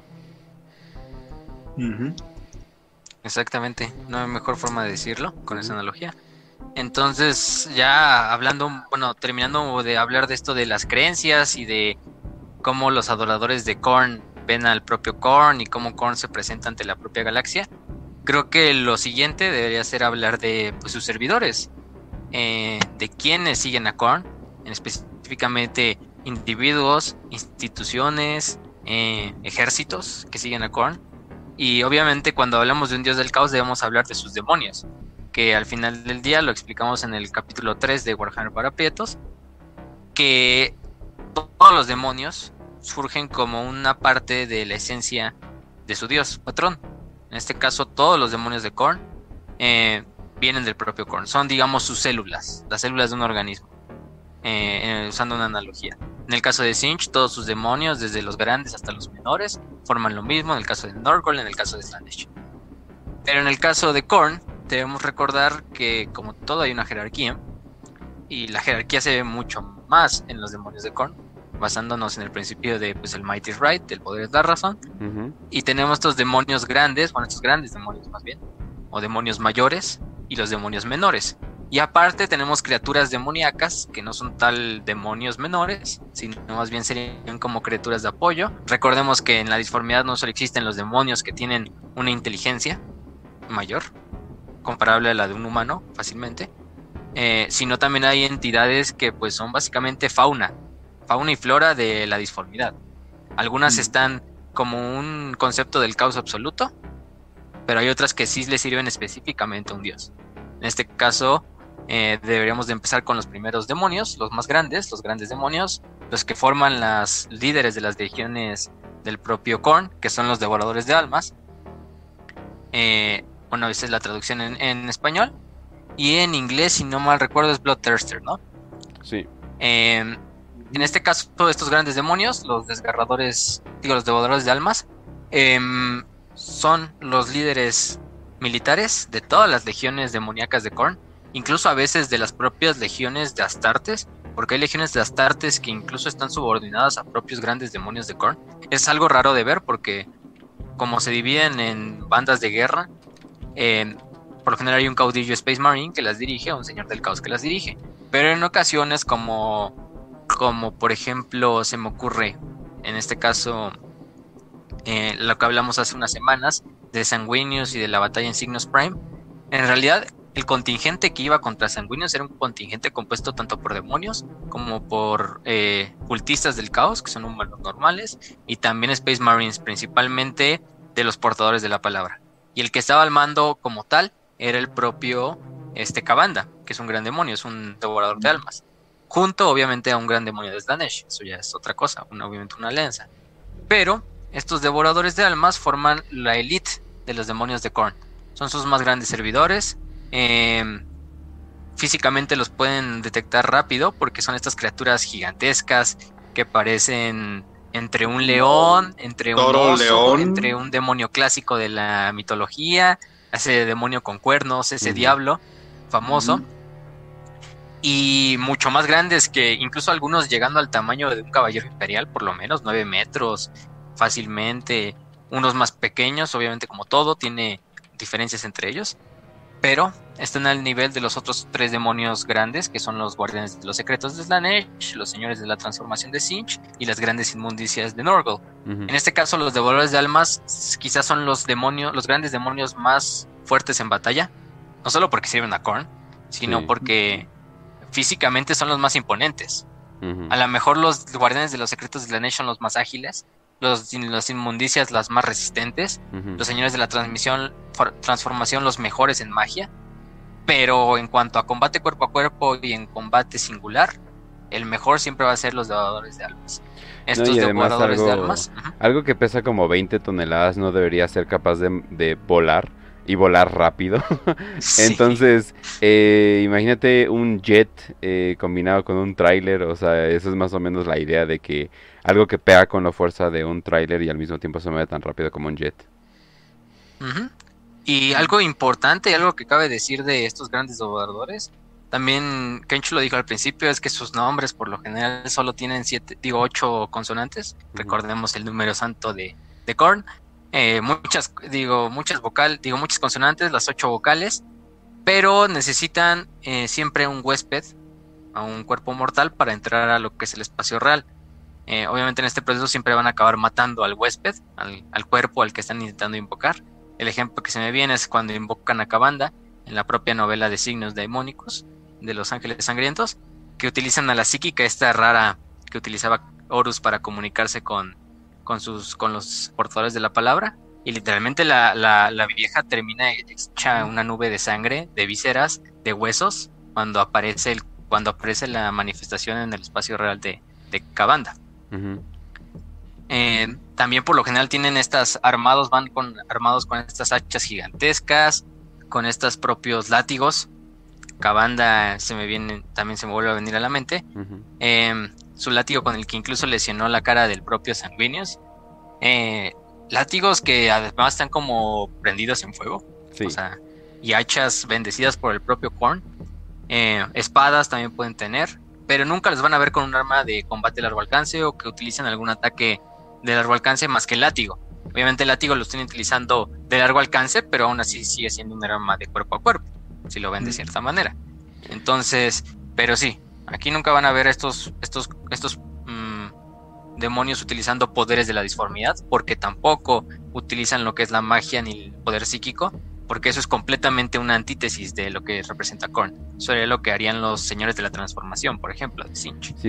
Básicamente lo que llegan a decir es, yo no soy un maldito nerd, ven aquí. y te golpean con... E, es la como... Es prestar poder, ¿no? O sea, como que, ah, qué cobarde eres de que tienes que te tienen que prestar poder para que tú puedas hacer lo que tú quieras hacer en vez de tu propia fuerza, ¿no? En vez de tu propio ímpetu, voluntad, como lo, como le quieran llamar, es como que, ah, qué culo eres, ¿no? Como que hagan un momichi. Pero la cosa eh, también que, por cierto, estabas eh, mencionando, es de que, sí, o sea, estos, eh, ¿cómo se llama? demonios, no, no solamente eh, como tú lo como tú los podrías ver. Ah ya, ya sé cómo ya sé cómo explicarlo. Ah, para los artistas que estén aquí más que nada usan la paleta del fuego y ya y uno que otro dorado y ya pero pues el dorado también entra en el fuego entonces ya como que valió madres. Entonces eh, eso sí eso sí son como que muy muy bien uniformados y, y todos se parecen y usan la paleta del fuego o sea nada más esos colores ahí está me gustaría ver como que como que más, más variedad, pero pues variedad no es algo que le interesa a Korn, ¿verdad? Sí, él le interesa más que nada la funcionalidad. Entonces, nada más para decir algunos algunos nombres de los famosos devoradores de almas, porque hay muchos. Eh, se me viene se me viene a la mente, obviamente, Cabanda, que ya hablamos mucho de él en el episodio de Sanguinius, eh, que es quizá el segundo, actualmente el segundo eh, devorador de almas más bendecido por este Korn. Tiene esta clásica rivalidad con el propio Sanguinius, con sus hijos, con los ángeles sangrientos, que incluso acabó con toda una flota enjambre tiránida simplemente para que ellos, los tiránidos, no mataran a los ángeles sangrientos y los pudiera acabar por su propia cuenta. Eh, Otro es este Scarbrand, que ahorita vamos a hablar al final cuando hablemos de los personajes clásicos de Korn, que Scarbrand es el único devorador de almas en la historia que, se ha intentado rebelar contra su padre, contra Korn, y pues no le salió muy bien que digamos, porque terminó muy mal, terminó sin un ojo, sin la mitad de su cuerpo, desterrado del, del reino de, de Korn. Y otro es, por ejemplo, Angrat, el desatado, que después de la muerte de Scarbrand, que era el mejor de sus devoradores de almas, quizá se volvió el siguiente mejor, porque Angrat ahorita es el más bendecido por el propio, por el propio Korn. Y tenemos, eh, eh, no sé, se me viene a la mente algo que nunca existió, porque ya sabemos que Dawn of War 3 es un, simplemente es un mito, eso fue un juego indie que nunca sacaron, que nunca terminaron. Este, pero estaba el príncipe de las tormentas, que tenía que mm. ver ahí con, con, la, con la búsqueda esta de la lanza de Kane entre los orcos, eh, los del mundo astronave de Vietnam y los cuervos sangrientos de Gabriel Angelos, que es uno de los principales protas de ese juego que nunca existió llamado Dawn of War 3. Así es. Tenía tanto potencial. una lástima, una lástima. Sí, una lástima. Pero esos son los grandes devoradores de almas, los grandes demonios de Korn. Y pues de siguiente a ello teníamos que hablar de los pues, demonios menores, que son los desangradores o los Bloodletters, como se dicen en inglés. Eh, básicamente son su infantería a pie. Pueden ir a pie, pueden ir también montados en lo que son los Skull Crushers, que son los aplastadores de Korn en español. Eh, son los clásicos demonios que van a ver. Este clásico, pues también diablo, pero con una cabeza como ovalada, alargada hacia atrás, con múltiples cuernos en la cabeza. Eh, que siempre traen una espada flamígera, eso es clásico de ellos, traen esta espada flamígera. Eh, ahorita, de hecho, con el tráiler que sacaron de Total War Warhammer 3, salen en CGI a, HD lo, que son estos desangradores. Se ven muy, muy bonitos los modelos. Incluso se ve como necesitan casi casi cinco hombres eh, kislevitas, que son hombres fornidos, hombres de 1.90, para tumbar solo a un, a un Bloodleather. O sea, estamos hablando de que fácilmente un desangrador supera los 2 metros de altura no tanto al nivel de un Space Marine, pero se queda fácilmente en el 2 metros 10. Obviamente van un poco encorvados y también van con ese tipo de piernas como de perro, sí, y tigrado. Pero eh, son los que siempre van gritando sangre para el dios de la sangre, cráneos para el trono de cráneos, que es el mantra principal de las fuerzas de Korn, en una voz muy, muy distorsionada y muy disforme, es propiamente de los demonios del caos. Y eso siempre los van a ver que hay una invasión demoníaca de Korn. Siempre son la primera línea, su infantería más grande. No hay otro demonio en el arsenal de Korn que tenga más propósitos que el desangrador, que sea más versátil que el desangrador. Porque puede servir como infantería, puede servir como fuerza de choque, como caballería, como lo que sea, incluso como comandantes de campo. Porque por lo general las legiones demoníacas de Korn van dirigidas por este devorador de almas, pero digamos sus capitanes por lo general son desangradores. Eh, los desangradores también. Hay algunos desangradores famosos, como el Skull Taker, que en español le pusieron despoja cráneos. Vamos a hablar un poquito al final de él. No se, los, no se los spoileamos de una vez, pero esos son los desangradores de Korn. No hay mucho que decir, o sea, los desangradores de Korn siempre mm, mueren con una sonrisa en su cara, porque de cierta manera en el camino se llevaron a muchos servidores del Imperio, de los Eldar, de los Orcos en el camino, y al final su sangre también está siendo un regalo para su dios patrón, que son los, que es este Korn. Y también los hijos de la chingada se pueden teletransportar, eso no es posible, eso es trampa, ¿qué pasa? en el juego ah, de Space Marine son un dolor de Space Marine. Sí. Sí. Si jugaron Space Marine, el enemigo principal del caos es, de hecho, los desangradores, incluso más que los propios Marines del caos. Sí. Y es muy, es muy bonito pelear. Madre mía. Y de hecho, hasta ahí Está hay escenas así de cómo salen corriendo los guardias imperiales y los desangradores les llevan como tres cabezas. Luego, para hablar un poco de las bestias, tenemos a los Juggernauts, eh, que también reciben el nombre. Bueno, Juggernauts, según son cuando van montados por un desangrador, y Skull Crushers son cuando simplemente van desmontados, que son los estos aplastacráneos eh, o aplastadores. Em, son un tipo como, vamos a decirlo, de cava, de rinoceronte, eh, que trae una armadura súper gigantesca de, de, metal, no sabemos qué metal tampoco. Los Juggernauts son lentos, pero prácticamente cuando cargan hacia ti son imparables. Entonces no puede ser más que rezar o subirte a un Lemon Ross para intentar de cierta manera destruir ese aplastador que se está dirigiendo hacia ti. Los van a ver en el artwork como estos, pues es que son rinocerontes literalmente con una armadura de metal. Y arriba puede ir desde servidores normales de Korn, no sé, un cultista. Bueno, por lo general los cultistas no, porque no tienen tanto privilegio como para montar una de estas bestias. Pero quizá campeones del caos, eh, quizá desangradores que sirvan como capitanes. Obviamente un devorador de almas no se puede subir sobre uno de estos porque pues, lo aplastaría. Pero mm, cuando a un desangrador se le da el título de poder montar uno de estos juggernauts, pues se, le, se, se vuelve un aplastador. Entonces los juggernauts son esta caballería de choque, que incluso en fantasy, por ejemplo en fantasy, nada más para que se den una idea, era la caballería más fuerte del juego de mesa. Quizá creo que los únicos que le llegaban al pie eran los caballeros en grifo del imperio, o los esta caballería de osos polares de Kislev. Pero, y si estamos hablando de osos y de grifos, o sea, nada que les llegue a los talones a los, a los Juggernauts de Korn. También y además aquí necesitarías un Volter, ¿no? Literalmente para pararlos. Sí. Todos a la cabeza. sí, es, de hecho sí tienen como un tipo de armadura a nivel de, de tanques. Y también eh, para asegurarse, oye, sí, de, oye, pues qué pedo, eh, cómo chingados eh, hacen sus armas o qué onda, no está, se la pasan peleando todo el tiempo.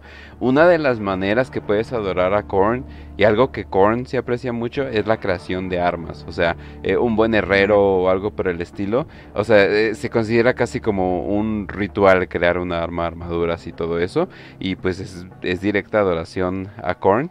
Y esto es más o menos headcanon, pero dicen que ese río de sangre gigante que eh, tienen está en llamas. Entonces yo me imagino que lo utilizan para el calor de ahí para forjar sus armas, lo cual es increíblemente épico. Warhammer es muy bueno para eso. Bastante. Y nada más para finalizar con las bestias y los demonios, pues creo que es los últimos que son los los abuesos de corn, los flesh hounds los abuesos de carne, de hecho, si lo tradujéramos bien. Em, que son estos super perros que son incluso más grandes que un Space Marine. Corren mucho mejor que un, que un caballo. Eh, y sirven más que nada como fuerzas de scout. También a veces como caballería un poco más que los, que los. Pero estos tienen la particularidad de que un collar en el cuello, como, pues, como un perro.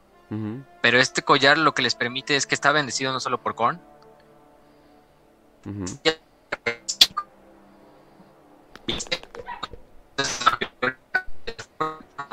A ver, eh, Facio, te está, Facio te está robotizando, ya como que se te está acabando el... el... ¿O soy yo? A ver, espera, deja, deja checo. No, al parecer no soy yo. A ver, déjenme salgo por si acaso. No nos tardamos. Gente. Oh, demonios, ¿en serio? Bueno. ya te escucho bien, pero yo no estoy conectado. Bueno, bueno, ya. ¿Te okay. escuchas bien? ¿Le puedes poner pausa? No, no te escuchas bien. No, no me escucho bien. A ver, eh, déjame salirme. Ya. Ok. Uh, ok, bueno. Eh, si quieren, hablo de rápido o a algo ver, así. A ver, esperen gente, estamos en vivo todavía, no se preocupen. Nada más un pequeño de problema técnico, voy a reiniciar Telegram, que es donde estamos haciendo las llamadas. Eh, al parecer, el Adeptus Mechanicus eh, se le olvidó de mantener la voz de Facio, ah, pues ya saben, a, nivel, a niveles correctos, a, a niveles propios. Pero pues, ah, ¿qué, ¿qué les podemos decir al Mechanicus, no? Entonces, oh, sí, sí, sí. Que por cierto, si escuchan algún ladrido o algo así en el fondo, ah, la verga, todavía muerde. Es mi nueva perra que se llama Ursa, es un, es un amor, pero a la verga, qué bola de energía todavía es. Entonces, perdón si, si lo llegan a escuchar muy fuerte. pero, a ver, entonces, no nos tardamos, nada más voy a reiniciar Telegram y ahorita regresamos.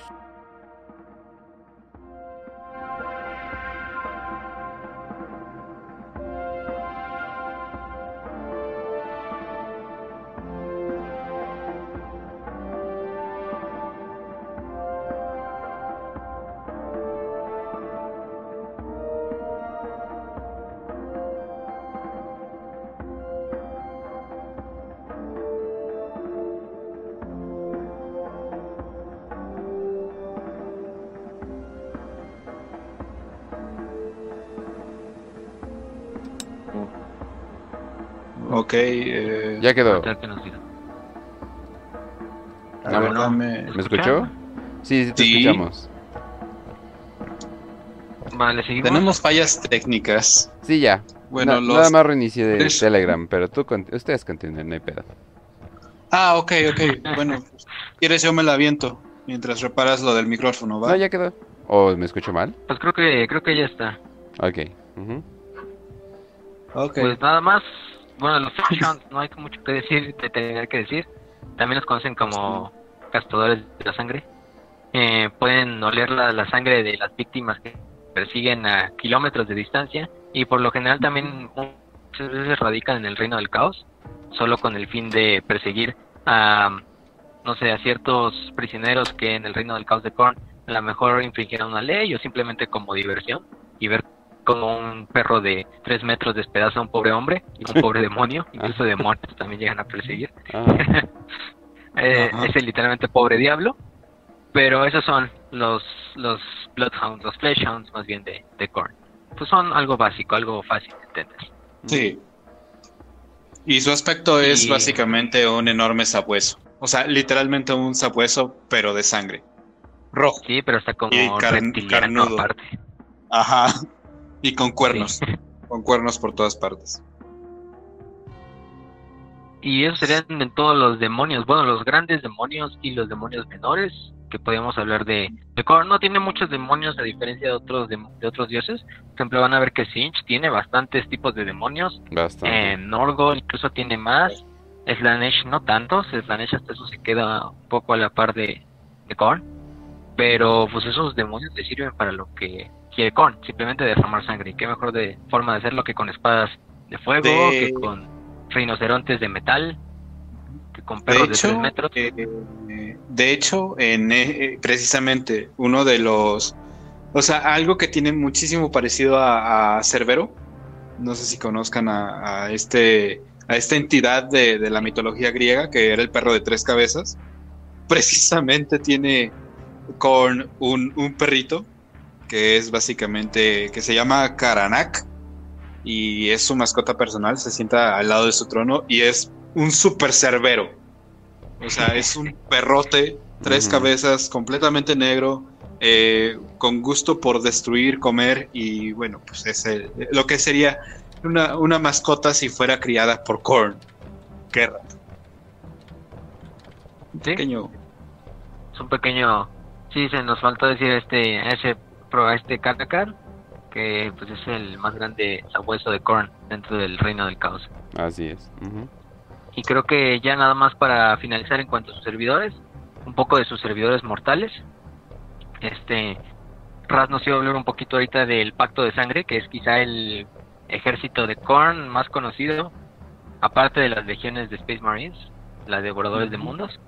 Pero en cuanto a ejércitos de personas normales, de guardias imperiales traidores, de civiles, de cultistas, el Pacto de Sangre es el que más destaca. ¿Y por Y qué destaca todo- ese Pacto de Sangre? Para empezar, estéticamente es lo que te esperas de alguien del caos. O sea, ¿cómo se tiene que ver un ejército del caos? Y es básicamente el pacto de sangre. Un montón de locos desquiciados que pueden parecer tecnobárbaros, pero sedientos de sangre, con gusto por la guerra, por la matanza, que se la pasan haciendo eh, genocidios, exterminios por planetas enteros. Eh, de hecho, un- su líder se llama Urlokaur. Tiene un nombre muy extraño, como buen eh, adorador del caos. Y precisamente este pacto se encuentra en las orillas de los mundos Sabbat, que son básicamente unos mundos donde se la pasa viendo un conflicto inme- inmenso contra el caos. O sea, todo lo que caiga en ese mundo es directamente conflicto del caos. Eh, creo que algunos mundos de ahí son del imperio, pero obviamente reciben invasiones del caos constantemente. Y pues este pacto de sangre lo utilizan muchísimo en las historias, en las novelas, en este, inclusive en algunos videojuegos, como los cultistas del caos perfectos, porque básicamente son lo que te- de verdad lo que te esperas del caos. O sea, lo que hacen, o sea, hay que entender esto. La mayoría de, lo, de la gente que está en el pacto de sangre que son cultistas, no son eh, parte de la Guardia Imperial, no son, eh, acordémonos que la Guardia Imperial son los humanos mejor entrenados de todo el imperio para ir a la guerra contra las peores amenazas de la galaxia. El pacto de sangre, eh, al ser un, pacto, un culto dedicado a Korn, entrenan tanto que se pueden equiparar al, a la Guardia Imperial, que puede ser la élite de la élite. Y de hecho creo que aparecen en, la, en los libros de los fantasmas de, de Count. Sí, de hecho son el ah. principal antagonista del, este regimiento que es el primero y el único de Tanit. Pues el antagonista, si ellos son los protagonistas, los antagonistas básicamente de la mayoría de novelas son el pacto de sangre. Que imagínenselo como un ejército organizado, un ejército disciplinado, un ejército con jerarquías, con estilos tácticos, con incluso con tanques, con aeronaves, todo lo relacionado, como te parece imaginar, a la Guardia Imperial, pero en vez de servir al emperador, le sirven a Korn, en este caso. Entonces, no es un ejército de puros berserkers, como podrían pensar muchos. O sea, lo sorprendente. profesionales. Exacto, o sea, te digo, lo más increíble de esto es que no son eh, soldados imperiales. O sea, ni siquiera pasaron por esta parte de vamos a servir al imperio en algún momento de nuestras vidas y luego nos pasamos al pacto de sangre. No. O sea, son solamente humanos normales que al estar dedicados a Korn están tan entrenados, entrenan tanto que se pueden equiparar a ejércitos de a, ejércitos de bandas de guerra de los devoradores de mundos, por ejemplo, y tienen incluso más efectividad, porque, o sea, mientras los ejércitos de, marines del caos tienen esta necesidad de seguir peleando y nunca se eh, esfuerzan realmente por cubrir su terreno, sino que van directo a la batalla y luego siguiente batalla y luego siguiente batalla, pierden planetas. Mientras que el pacto de sangre está mejor organizado y mejor disciplinado, al grado de poder este, resguardar planetas, de que pueden este, vencer el, ejército imperial y asegurarse que el ejército imperial, o sea, son muy buenos villanos para, para los libros de que se refieren a Tanit y pues qué más decir, ¿no? Por una razón son los únicos de Tanit. sí, además, pues o sea, en el, en el, ¿cómo se llama? En la psique del seguidor de, de Warhammer 40k, quizá el pacto traidor o la fuerza traidora que no sea de Space Marines más reconocida, más icónica de todas, siempre va a ser el pacto de sangre. Más que cualquier otro tipo de traidor, eh, hereje o lo que sea, porque el pacto de sangre son siempre humanos, siempre humanos que están a la par, en este caso del primer y único, o de la Guardia Imperial, o de otros regimientos, eh, porque son humanos que igual pelean por su dios, igualmente no tienen el poder de un Space Marine, igualmente perecen fácilmente, pero pues ellos lo ven desde su forma y a ellos les funciona y pues digamos, las cruzadas de los montes de Sabat han durado cientos de años y siguen hasta Milena 41. Eh, y, en, y los principales protagonistas han sido el Pacto de Sangre. Más otros fuerzas del caos, pero el Pacto de Sangre siempre es el que toma el papel principal. Y como digo, eh, su líder se llama Urlok Gaur. Creo que e, es muy difícil de pronunciar, es más difícil de escribir pero era una bonita mención, ya que estamos hablando de Korn, de todo esto, pues no siempre son demonios y, marines del caos, sino también simples humanos que solamente quieren ver violencia, guerra y entrenar un chingo. Oh, sí. Exacto.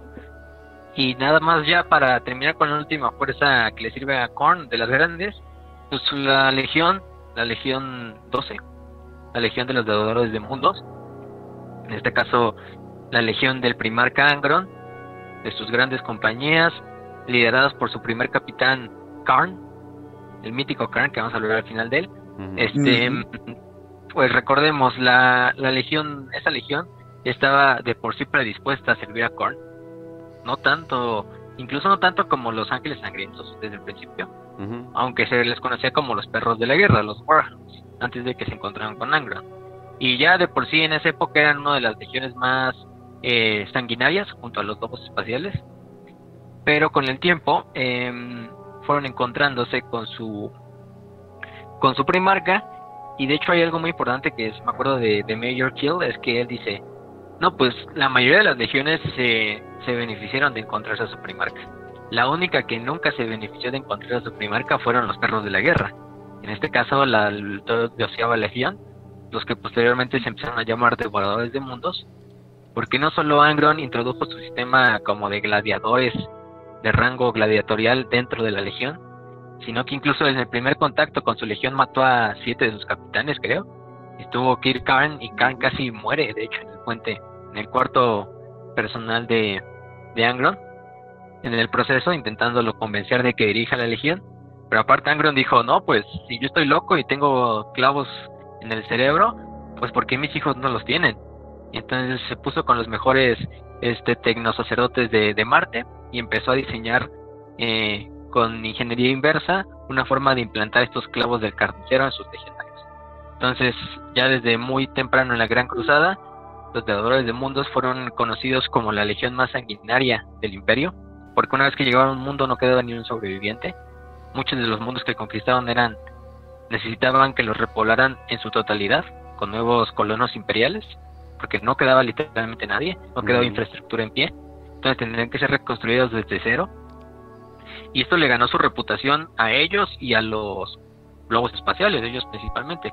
De hecho, tienen este papel antagónico con los globos espaciales durante la Gran Cruzada, que recordemos incluso se terminó en esa medio escaramuza, que fue la primera batalla entre Space Marines de la historia, que es ese enfrentamiento entre devoradores de mundos y lobos espaciales, en el cual eventualmente ganó Angron, pero tácticamente ganó Le Ross y su, y su legión, porque rodearon completamente a la legión de los devoradores de mundos y lo obligaron a que se calmaran, porque si era así como de, oye, me están llegando reportes de que ya destruiste un mundo de tres mil de tres mil millones de personas, ¿cómo está eso, Angron?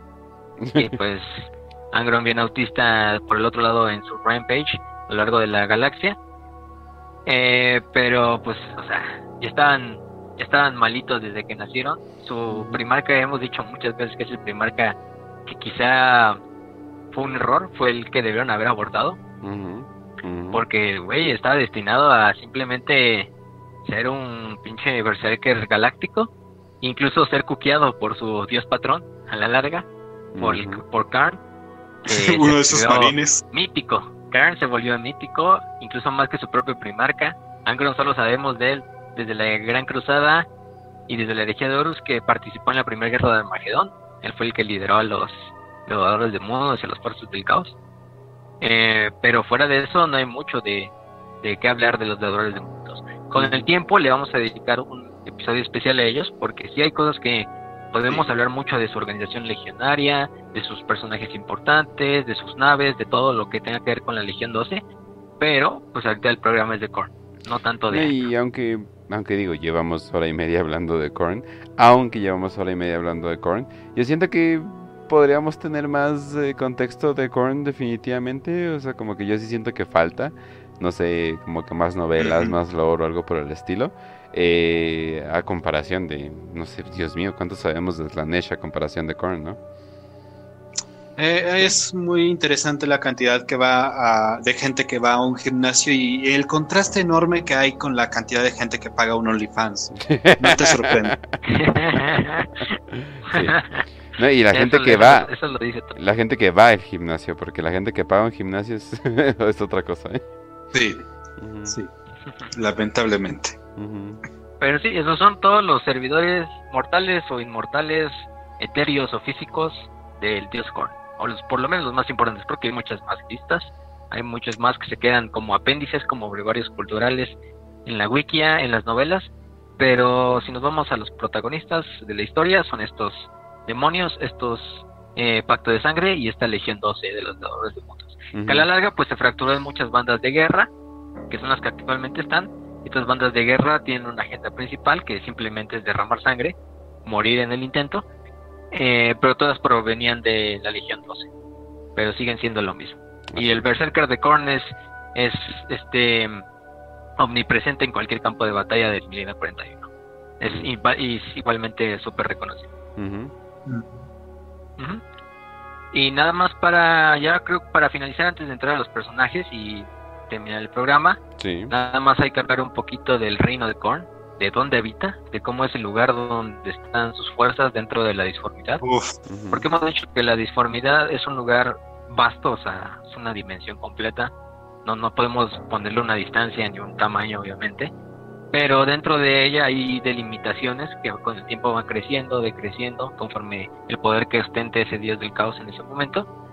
Y en este caso, el reino de Korn es un reino que está totalmente dedicado a la guerra, al duelo, al combate cuerpo a cuerpo, a los coliseos. Si estamos hablando de que sus planetas de Korn eran coliseos continentales, estamos aquí hablando de que son coliseos del tamaño de dimensiones pequeñas, ¿no? Sí.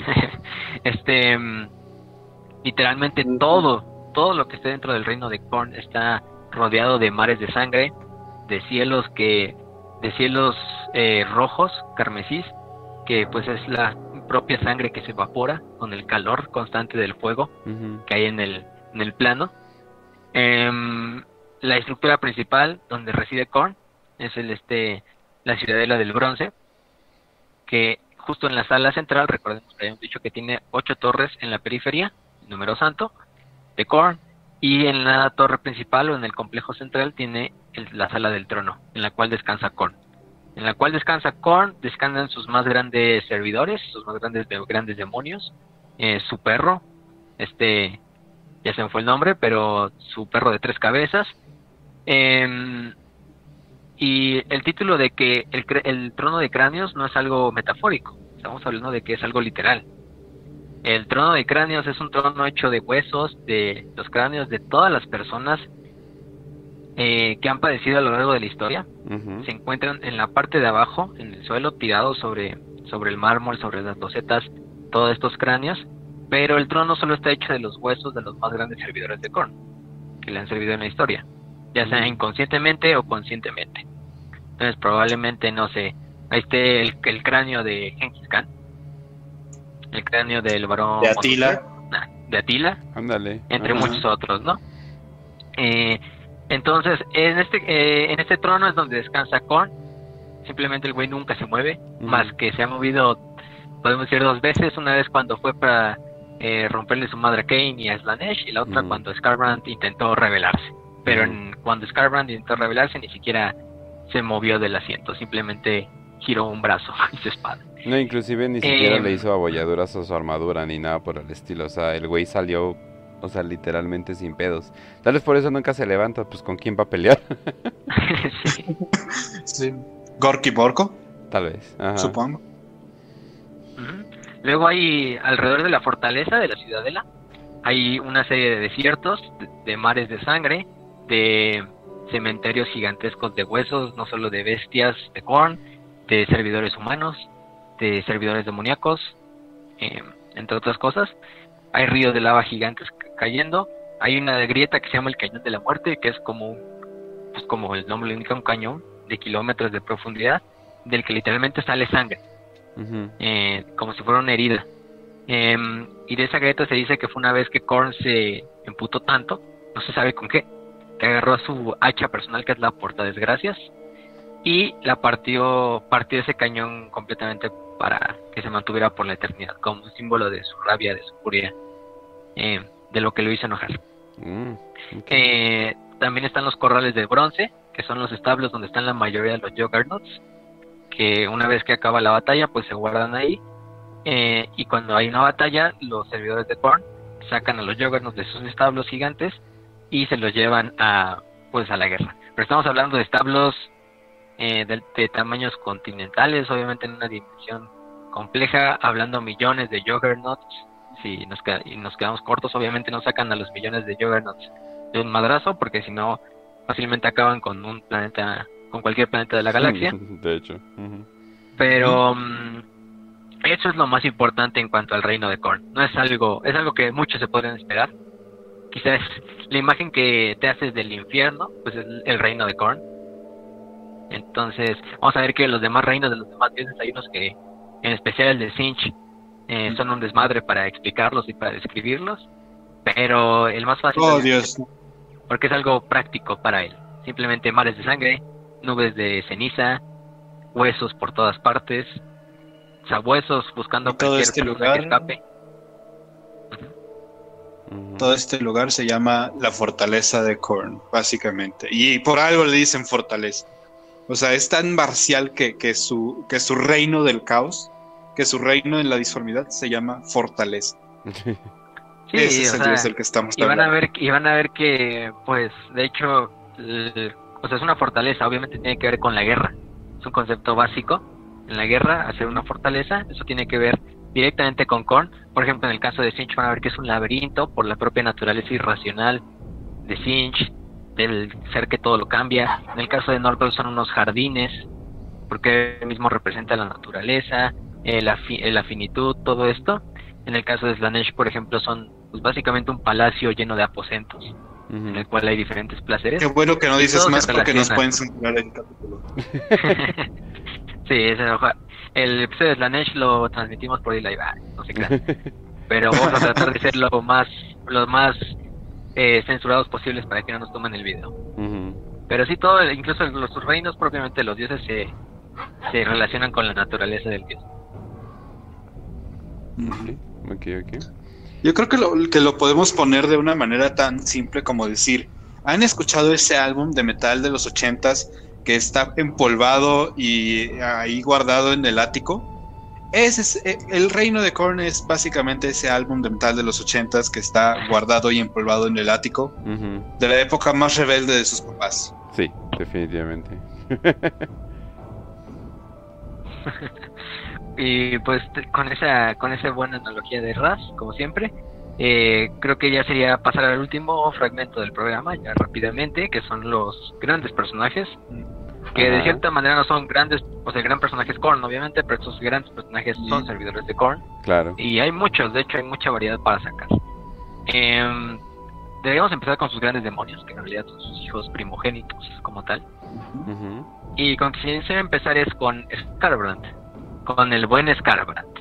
Scarbrand, también conocido, si no mal recuerdo, es Scarbrand el exiliado. ¿Por qué el exiliado? En sus tiempos de oro, él fue el más grande demonio de, de Korn, su más grande servidor, su más grande príncipe demonio, ante el cual cayeron miles de sistemas estelares, el cual cayeron miles de campeones de otras civilizaciones. Pero el buen Scarbrand tuvo la gran idea de ser seducido por la ciudad de Sinch. Em, hizo que, básicamente Sinch lo que hizo en su Por Ditches fue que em, aumentar el enojo que tenía el propio Scarbrand y el orgullo que tenía Scarbrand, porque decía, pues yo soy el más grande servidor de, de Korn, yo soy el que más me merezco, incluso yo tengo, con la arrogancia de decir, yo tengo el poder que tiene mi padre, que tiene mi dios patrón, y esto fue lo que eh, incitó que este Kenshe, Sinch, mala analogía, este, pero fue tanta la, la, la ira de, de, de Scarbrand que creció, que Scarbrand una vez cerca de, se introdujo en la ciudadela, eh, directo a la sala de trono con Korn, para simplemente con la excusa de que iba a hablar con él. Em, y de repente a Scarman se le vino la gran idea de em, agarrar su hacha, su más grande hacha bendecida ¿Qué es por lo su peor que padre, puede pasar? Ajá, y pegarle y darle un golpe eh, directo en el pecho a Korn con la espada, y con el hacha. Y Korn nada más vio que su su su esta mm, su armadura ni siquiera se abolló, ni siquiera se rompió, simplemente tenía como una un rayón. Y de repente Korn agarra a Scarbrand, eh, lo azota, lo agarra con la fuerza pues de, que esperarías de un dios del caos y se lo llevó a lo más alto de de, de la ciudadela, de las torres de la ciudadela y desde ahí este Korn lo aventó tan fuerte que incluso el propio Scarbrand salió del reino del caos, de la propia disformidad. Em, según lo que pasó es que eh, Scarbrand voló entre más o menos ocho días y ocho noches em, por el a través de toda la disformidad de todos los demás reinos del caos haciendo destrucción en lo que giraba del, de la fuerza del, del, del empuje que le había hecho Korn y em, desde ahí Scarbrand ha sido el exiliado ya no puede regresar obviamente al reino de, de Korn de hecho, Korn fue, de, podemos decir que de cierta manera, benevolente con su hijo. Bastante. Porque si hubiera estado realmente enojado, Lo quería. Scarbrand ni siquiera estaría contando la historia con Sinch y con Kairos o con quien sea. Em, y lo que pasa es que ahorita Scarbrand eh, se dedica a intentar ganar de nuevo el favor de su dios patrón, de su padre. En este caso, haciendo las masacres más grandes, eh, peleando contra los más grandes enemigos. En este caso, por ejemplo, con la con los caballeros grises tuvo una gran batalla. Em, Oh, sí. Incluso mm, muchas veces perdiendo, muchas veces este lográndolo. Incluso tuvo una batalla con Robot Gilliman en lo reciente que fue después de que Gilliman re- revivió. Y Gilliman salió muy bien parado porque si no, si hubiera estado un poco más de tiempo peleando contra Scarbrand, probablemente no salía de esa. Sí. Eh, y fue más que nada por el sacrificio de incluso de otro de otro Space Marine que fue Mario Salmarek que mm, dio su vida para que le diera también tiempo a este que era de los Templarios Negros de hecho uno de los mariscales de los Templarios Negros para que le diera tiempo también a Gilliman de ser liberado por el propio Cypher eh, por otros otros por ahí y que Scarbrand no lo matara pero Ujú. Scarbrand ¿Qué pues, hizo? Una vez Ajá. tengo que decir más en este programa. Una vez más, los hijos de Dorn salvando el día. pues sí. Sí, y, y también del golpe que le metió Korn en, el, en la cara a Scarbrand una vez que Scarbrand falló de darle el golpe final a, su padre, pues le, de- le destrozó toda la carne de la cara a tal punto que ya no se la puede regenerar, incluso él siendo un demonio, que pues no sé, a lo mejor eso ni siquiera es carne, fácilmente se le podría regenerar. Y se ha quedado como esa marca de vergüenza, Scarbrand.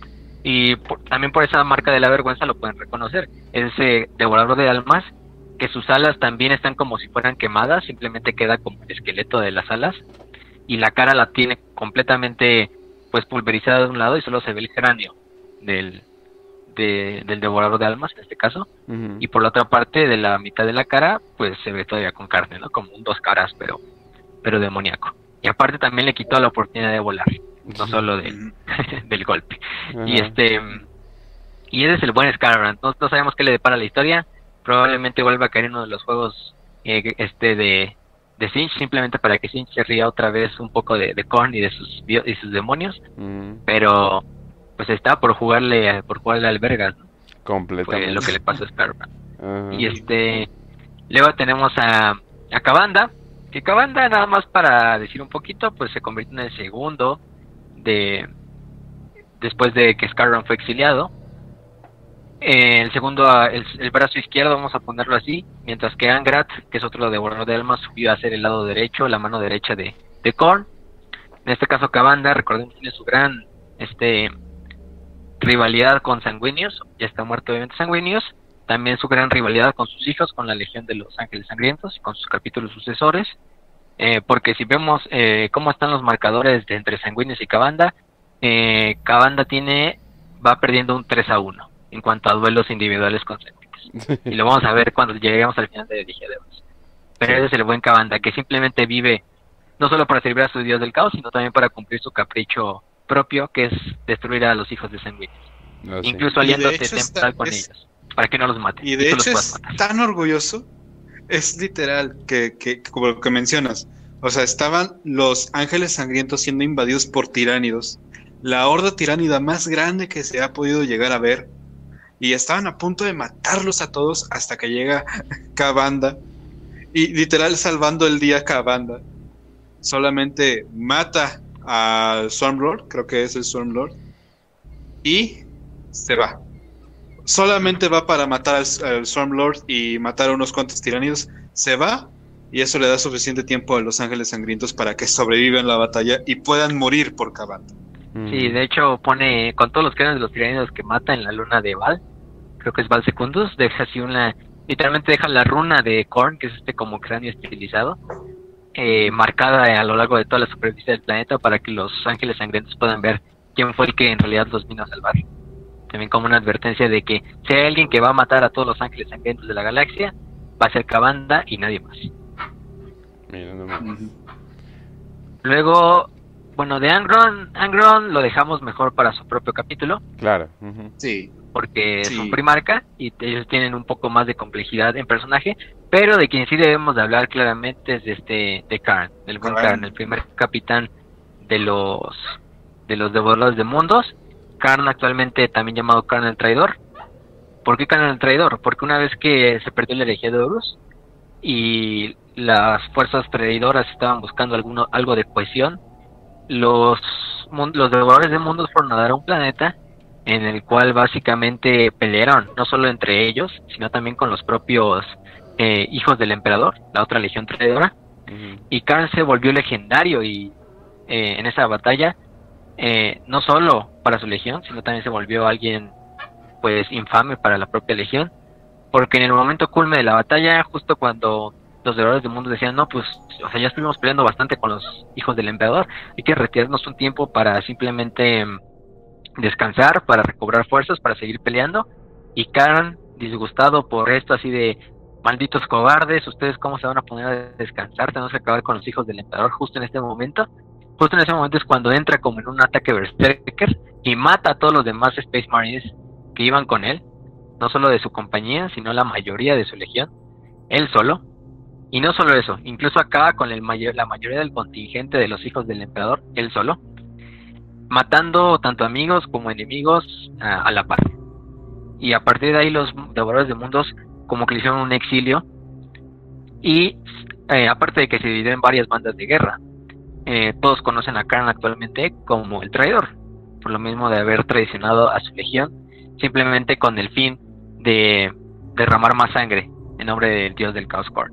Y por esto mismo Korn lo ascendió a ser como su principal encarnación, su principal campeón, incluso más que Angron. Porque Khan de hecho es alguien que es verdaderamente honorable en el campo de batalla y desde eso se veía desde la Gran Cruzada. Él era muy buen amigo de, por ejemplo, Sigismund, también era buen amigo, creo que de Raldoron, de que era el primer capitán de los Ángeles Sangrientos. También era muy buen amigo de Loken, los, los, de los hijos de Horus, del propio Abaddon. Era de esos güeyes que a todos le caía bien. Argeltal, no te podía caer mal este Karn, porque era un güey con carisma aparte. Era un güey que em, pues siempre estaba listo para morir por sus compañeros. Pero sí, en los momentos en que los clavos del carnicero hacían su efecto, sí se volvía el berserker más grande de toda la Legión 12, incluso más que su propio primarca. Y de hecho heredó una de las este una de las hachas de Angro, que es la Gore Child, y la otra es la Gore Father, pero la Gore Father sí se perdió, pero él heredó la Gore Child, que es esta hacha gigantesca, que en las manos de Angro se puede ver como un hacha de una mano, pero en las manos de Khan se ve como una, hacha de dos manos. Sí. Y desde ahí Khan pues ha sido quizá el el, el güey que más ha ganado combates cuerpo a cuerpo en la historia de la galaxia, no solo contra propios personajes del caos, sino contra personajes de otras facciones. Ha derrotado a Santa Celestín, y no solo la humilló, sino eh, y fue tanto fue tanto la derrota que incluso Celestín se tardó un poco en reencarnar dentro de la disponibilidad. este el único que creo es el que le ha podido como como se dice ponérsele tú por tú al tú por tú y sobrevivir, porque ya sobrevivir contra Khan es, un, es una victoria por sí sola. Es uno de los, este, creo que es el más grande capellán de la guardia de, digo, de la primera compañía de la, de la muerte de los Ángeles Sangrientos, que no recuerdo el nombre como tal, pero es uno de sus capellanes más este, sofisticados, más poderosos, y él sobrevivió en una batalla de combate singular contra Khan. Entonces simplemente eso ya es una forma de, de ser renombrado por las fuerzas de Korn.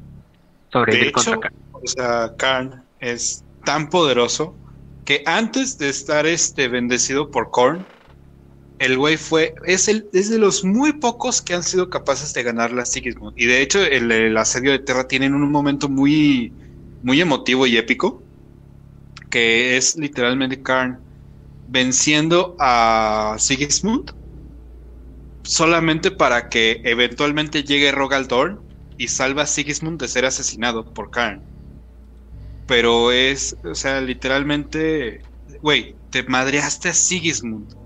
El güey que fue capaz de putearse a un montón de príncipes del caos, un montón de campeones del caos. te madreaste a Sigismund, mis respetos. Entonces es por eso que Korn a lo mejor lo, lo adora tanto, lo quiere como que, ay, es mi campeoncito. Y aparte, también hay que aplaudirle que casi mata a Erebus, o si no, por lo menos dejó a Erebus en la más grande humillación de, de su vida, porque una vez que traicionó a Argeltal y mató a Argeltal, Karn, que era gran amigo de, de, Argeltal, de los portadores de la palabra, en ese momento es cuando ya cayó completamente al lado de Korn, ya no dio vuelta atrás, pero Erebus pensando, no, pues ya, lo convencí de que se fuera justo con Korn, no me va a pasar nada, ahorita me voy, ahorita me retiro, nadie supo lo que hice, pero de repente Karen volteó con la más grande rabia en sus ojos y pues al pobre Erebus le quedó le quedó después de esa de ese duelo eh, el ano del tamaño de fácilmente para que quepa para que quepa un balón de fútbol entonces es algo muy bonito ¿Por qué de escucho Karen. música de voz? escuchando música de voz. Karn the Betrayer y nada sale la barra de esa. Pero sí, ese es el buen Karn. Que ahí todavía falta. Y de hecho, de esos personajes que te. Que aunque es un. Simplemente es un Berserker sin. Sin racionalidad, pues te cae muy bien. Porque el güey, no solo en la de Horus es muy buena onda con los demás este capitanes de las demás legiones. Sino que, pues es de los más honorables dentro del propio Korn. Entonces el güey tiende a reconocer a cuando un adversario es de es bueno y pues es este Karn. Y ya nada más el último que creo que hace falta decir es este Skull Taker, el tomacráneos, también le se llama Usul, que es un Bloodletter, es un desangrador, pero es un campeón de Korn. Es un desangrador mucho más grande que los demás, si lo ven. Eh, tiene incluso una capa de cráneos, o sea, trae toda una armadura completa a diferencia de muchos desangradores que van pues prácticamente desnudos a la batalla. Em, no hay mucho que decir de él. Eh, simplemente actúa como uno de los grandes eh, capitanes de las legiones demoníacas de Korn. Incluso a la par de algunos devoradores de almas. Hay algunos devoradores de almas que están a la par de Skulltaker. Porque Skulltaker, aunque sea un demonio menor, tiene tanto prestigio dentro de las fuerzas de Korn que, mm, le dan este mando sobre varias legiones. Incluso hay eh, devoradores de almas que están subordinados al propio Skulltaker.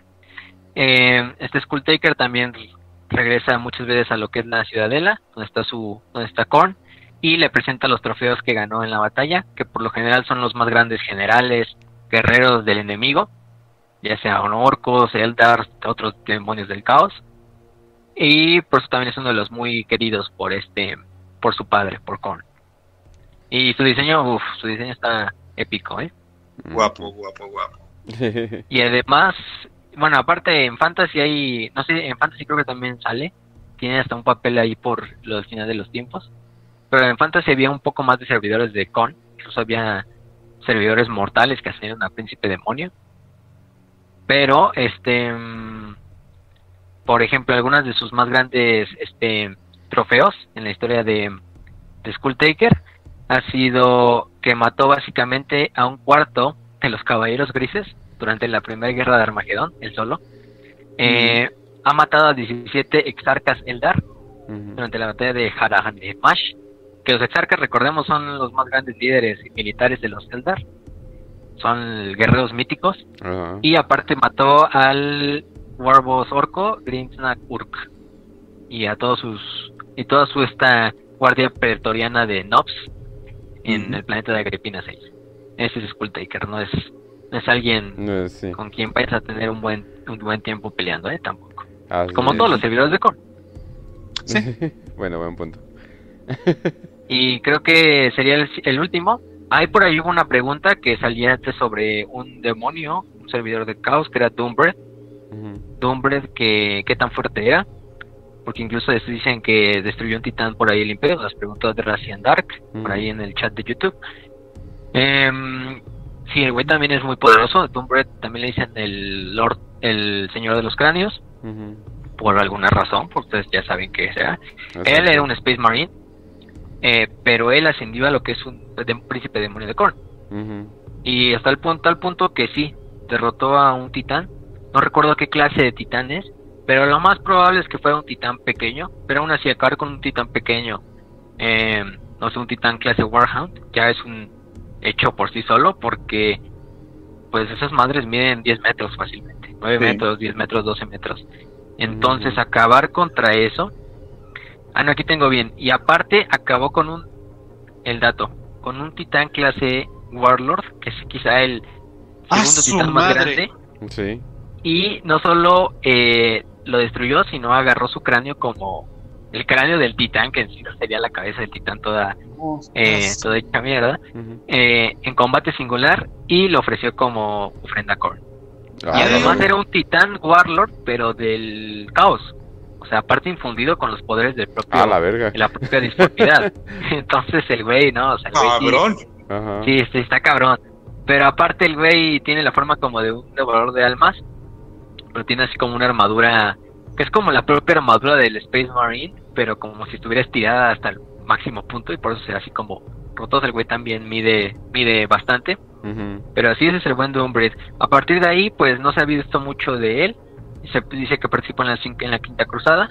Y después del milenio 41, eh, se volvió uno de los, ¿cómo se llama? Grandes capitanes del propio Abaddon en la cruzada, en la tercera cruzada negra. Mm. Y también ha aparecido en, la, en lo que es el evento más grande de Korn actual, que es la Cruzada de Sangre. Que, pues, como su nombre lo indica, ustedes se pueden empezar, es una campaña nivel galáctico de todas las fuerzas de Korn eh, que sigue hasta el día de hoy. Y Doombreed es uno de sus grandes capitanes y comandantes. Junto obviamente a Cabanda, junto al propio Skulltaker, y todos los demás. Increíblemente el dios de la guerra quiere guerra perpetua. Qué sorpresa. Ajá. Pero sí, eso es todo en lo que tenemos que hablar de Korn finalmente. Espero que les haya gustado este demonio, este demonio, este dios. Es quizá el dios más fácil de entender, porque ahorita van a ver en las siguientes semanas que los demás dioses Oh, sí sí. son un poquito más de echarle echarle coco. Pero Oh, sí, Korn, sí. pues es algo muy, muy, muy bonito de hablar. No por nada fue el que más votos obtuvo en la, en la encuesta que hicimos para decidir estos temas. Y pues los dejamos con, con el mantra más grande de Korn, que es el de sangre para el dios de la sangre, cráneos para el trono de cráneos. Sencillo. Y en Oh, este caso sí. que Korn los bendiga. No necesitan una frase gigantesca ni, una, ni una oración compuesta, no, nada. Simplemente necesitan dos, dos oraciones juntas que no se llevan más de un repito. Así Ese es. es Korn para ustedes. Y entonces pasamos a las... 5 de 5. Ah, sí, entonces pasamos a las 5 de 5. Y ahora sí que sean 5 de 5, porque vaya que nos pusimos a hablar, pero la plática estuvo rica. Yo creo que empezamos con algo que le va a gustar mucho a Raz, que es el Last World Protocol. Ok, eh, esto surgió en el momento de la Guerra de la Bestia, que es básicamente, de manera muy resumida, porque esto merecería inclusive un propio capítulo de- del programa. Ajá. Ok, tienes a los eh, puños imperiales, a todos los eh, hijos de la Legión de los Puños Imperiales que tienen que regresar a Terra para proteger Terra de la amenaza de los orcos que vienen a partir de la bestia.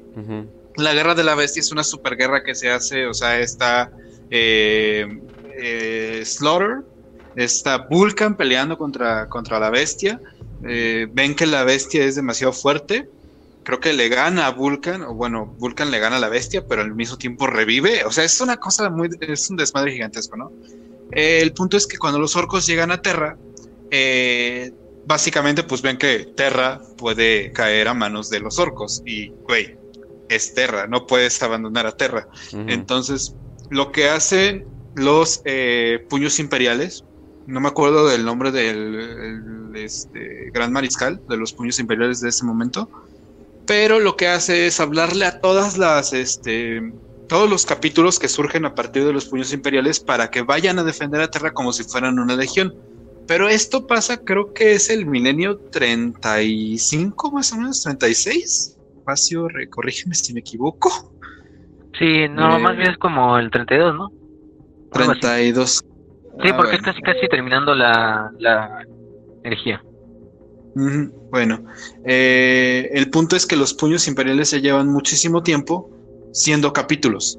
O sea, están los templarios negros, templarios blancos, este, los bebedores de almas, los, eh, los eh, Puños puños carmesí. carmesís, los puños imperiales. Entonces, pues ya todas las tácticas que tienen están en conflicto muy constante, porque Mientras un templario negro te va a decir, no, tenemos que ir directamente a atacar al, adversario, un eh, puño carmesí te va a decir, no, lo que tenemos que hacer es eh, comportarnos de manera táctica y cuidar los puntos clave para proteger Terra. Y un eh, puño imperial te va a decir, no, lo que tenemos que hacer es juntarnos todos en un lado y hacer una super fortaleza para cuidarnos y proteger Terra de una sola amenaza, ¿no? Entonces, se hace un desmadre gigantesco por culpa de que no se pueden organizar al principio, muchísima parte del capítulo original de los puños imperiales se pierde, y es lo que mencionamos en el capítulo de los Space Marines, que por esto mismo se pierde toda esta parte genética. Y eh, precisamente después de todo esto, pues, o sea, como que un tercio de todo el capítulo de los puños imperiales se pierde y tienen que buscar eh, el, gen, de los capítulos hermanos para poder este, recuperar eh, toda esta parte. Eh, Last World Protocol era básicamente, en todo este contexto, el que todos los capítulos que vienen de los puños imperiales se reúnan en Terra para proteger Terra de una amenaza que se acerca a Terra y que pueda destruir el planeta. Podría ser una cruzada negra, eh, una invasión orca, una invasión tiránida incluso, pero es un, una, un protocolo muy complicado porque se opone completamente al Codex Astartes. Y, y muchísimos capítulos ya se oponen completamente al recuperar la legión como era antes, o sea, muchos capítulos, por ejemplo, los templarios negros, ni siquiera les interesa buscar sobre otro, otros capítulos porque están en constante conflicto contra todos los que son enemigos del imperio. Los este, puños imperiales simplemente quieren defender el sistema solar y entrar en campañas como eh, liderazgo o asistencia con, otras con otros capítulos. Eh, los puños carmesíes están en conflicto con el caos, sobre todo. y algunas invasiones senos, pero ya tienen sus propias tácticas. Entonces, por ejemplo, los puños carmesí se oponían completamente, solamente estuvieron por obligación porque sabían que pueden perder Terra. Y más que nada es eso, o sea, el mandar a todos los sucesores de los puños imperiales a Terra a defender Terra, porque ahí está eh, el emperador, eh, la falange tiene que ubicarse otra vez en Terra si está en otro lugar, tiene que ir a Terra. Entonces, y la falange, como es una nave tan inmensamente grande, es muy complicado moverla.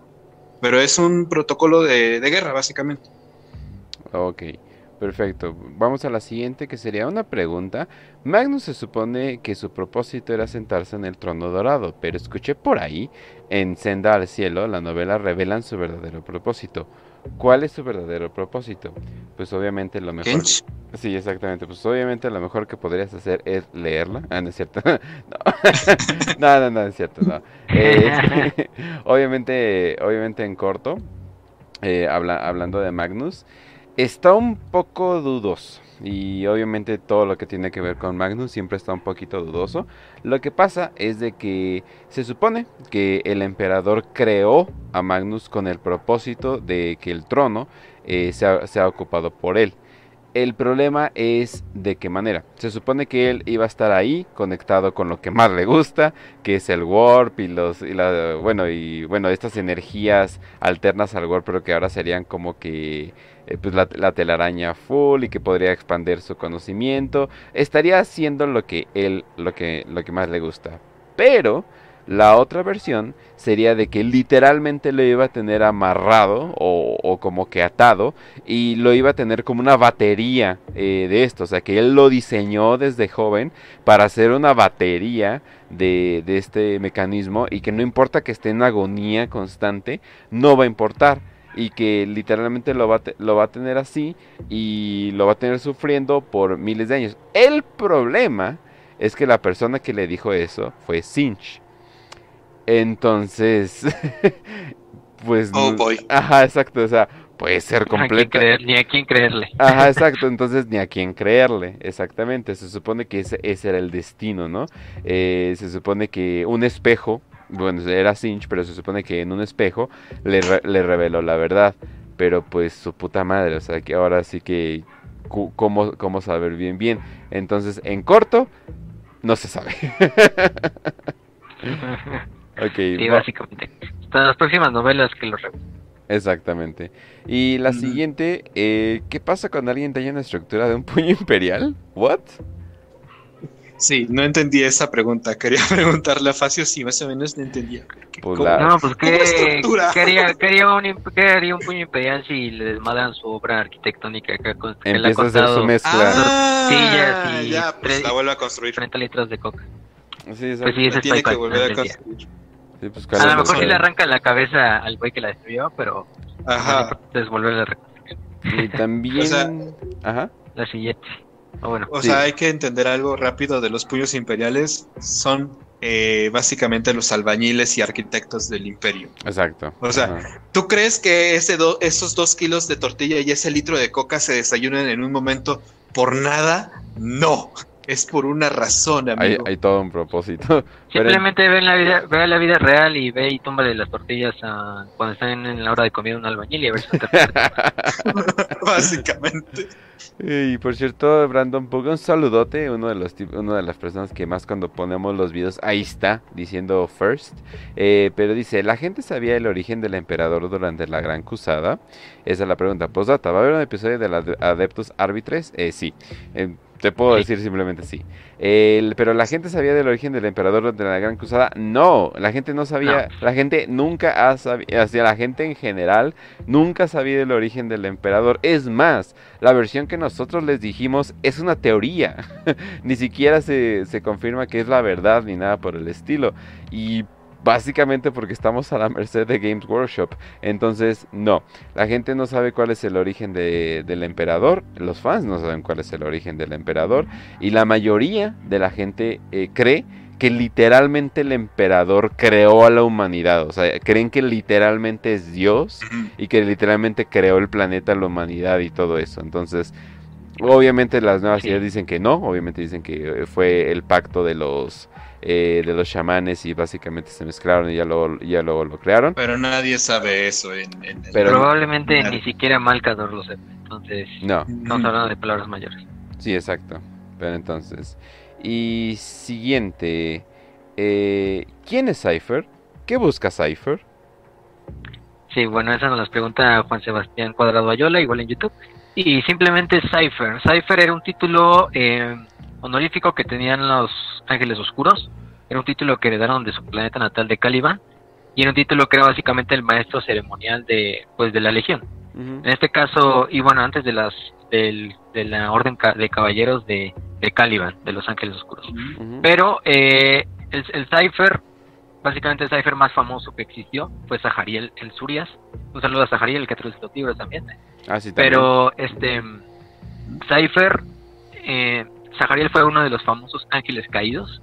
No se sabe lo que pasó con Zahariel una vez que terminó la herejía de Horus. Eh, pero lo más probable es que sobrevivió y junto a la mayoría de los elementos traidores de su legión se fue a exiliar al Ojo del Terror.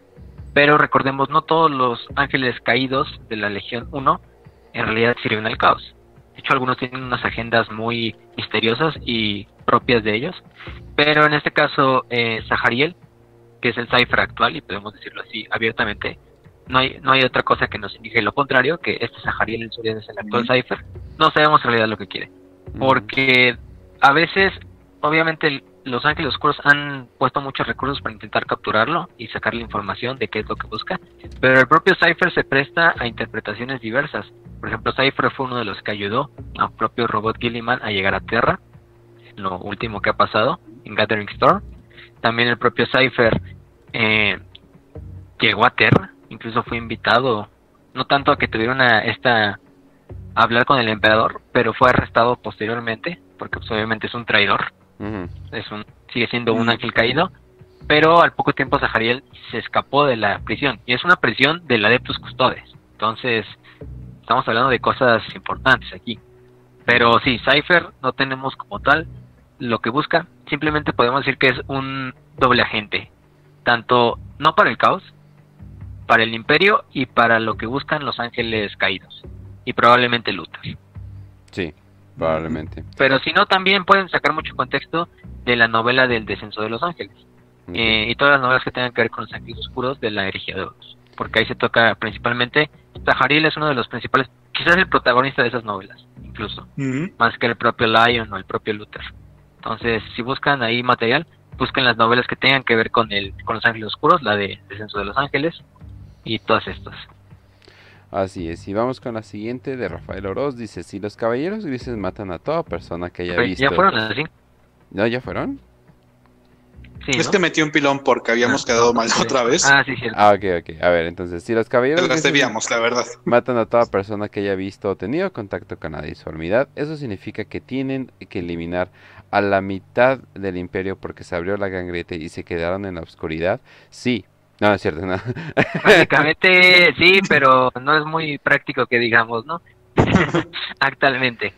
A lo mejor una vez que se logre rescatar todo esto de la gran cicatriz, a lo mejor la cierran y algo así, pues ya nos podemos nos podemos ejecutar a la mitad del imperio, pero ahorita esos recursos y esas balas se tienen que ir directa a los campos de batalla del Milenio 41, del 42. Y, recordemos que los Grey Knights, o sea, tampoco van a ir en contra de las órdenes del Imperio, entonces, pues, pues obviamente no van a empezar a hacer hacer genocidio masivo sin permiso, sin permiso directo de alguien, entonces. Que no es como la primera vez que lo que lo hayan hecho, pero. sí, sí, ya están experimentados en eso, entonces no se sorprendan. Ese es el problema. Pero bueno, gente. Entonces, eh, nada más para terminar el episodio, eh, bueno, yo, me despido, ya saben que pueden ver toda la programación de Radio Marrano, nada más que en Radio Marrano, eh, ya sea en D-Live o YouTube o cualquier lugar de podcast, y ahí estamos. A, Raz lo pueden encontrar en arroba podcast también a Facio lo pueden encontrar en arroba Facio a y a mí en cualquier lugar en arroba Kench 1611 no acepten imitaciones, ah, cierto, no, pero también me pueden encontrar en varios lugares y eh, pues ya nada más terminar el programa porque ya, ya nos alargamos, entonces eh, Facio, eh, como despide el programa, por favor. Sí, gente, gracias por ver otra vez este programa en este horario un poco tardecito, pero pues es igual de disfrutable eh, también para nosotros. Em, sigan compartiendo todo, ya sea en Facebook. En Facebook hemos ya recobrado mucha actividad en la página, ya estamos subiendo memes, de nuestra propia mano, también memes que hemos traducido. Creo que de hecho traducir memes es algo muy bueno y muy reditable en la comunidad de Warhammer porque no muchos saben inglés obviamente y traducirlos es relativamente fácil usando Pixar o alguna cosa. También hay un saludo a un colaborador que se nos unió en los últimos días, este vamos a nada más llamarlo Lalo actualmente para no doxearlo tampoco, pero Lalo también va a estar ayudándonos a traducir algunos memes, a traducir incluso videos, cosas así ya le mandé como aprender para que edite en Pixar, que es lo más básico, pero probablemente, eh, Lalo, si nos estás escuchando, mándame los memes que te había mandado, ya tienes como 5 días eh, sin que me los mandas, pero no importa, de todos modos, gracias por la ayuda, gracias por, si se quieren añadir al proyecto y mandar los mensajes a las páginas, a Twitter, a Telegram, pues ahí estamos, si nos quieren ayudar, no sé, para compartir memes, si quieren compartir un meme, mándenlos por DM, eh, si quieren incluso traducir o cosas así, o por ejemplo crear un grupo, cosas así, pues simplemente háblenos por estos, estos medios, por Facebook principalmente, por Telegram, también estamos muy presentes ahí, o métanse al chat de Telegram, que ya está abierto y se pueden meter. Prietos Imperiales. Sí, Prietos Imperiales, gran nombre que le pusimos, un saludo a todos los que están en Prietos Imperiales escuchando en estos momentos, y si quieres ser parte de Prietos Imperiales, métete al Telegram y busca el chat eh, el chat de texto para que puedas hablar con nosotros, eh, también para que puedas hablar con los demás, compartir memes, compartir vivencias, compartir experiencias de este universo de Warhammer 40.000. Entonces, sin nada más que decir, gente, eh, les deseamos salud y victoria y que en esta ocasión el Dios de la Sangre los acompañe.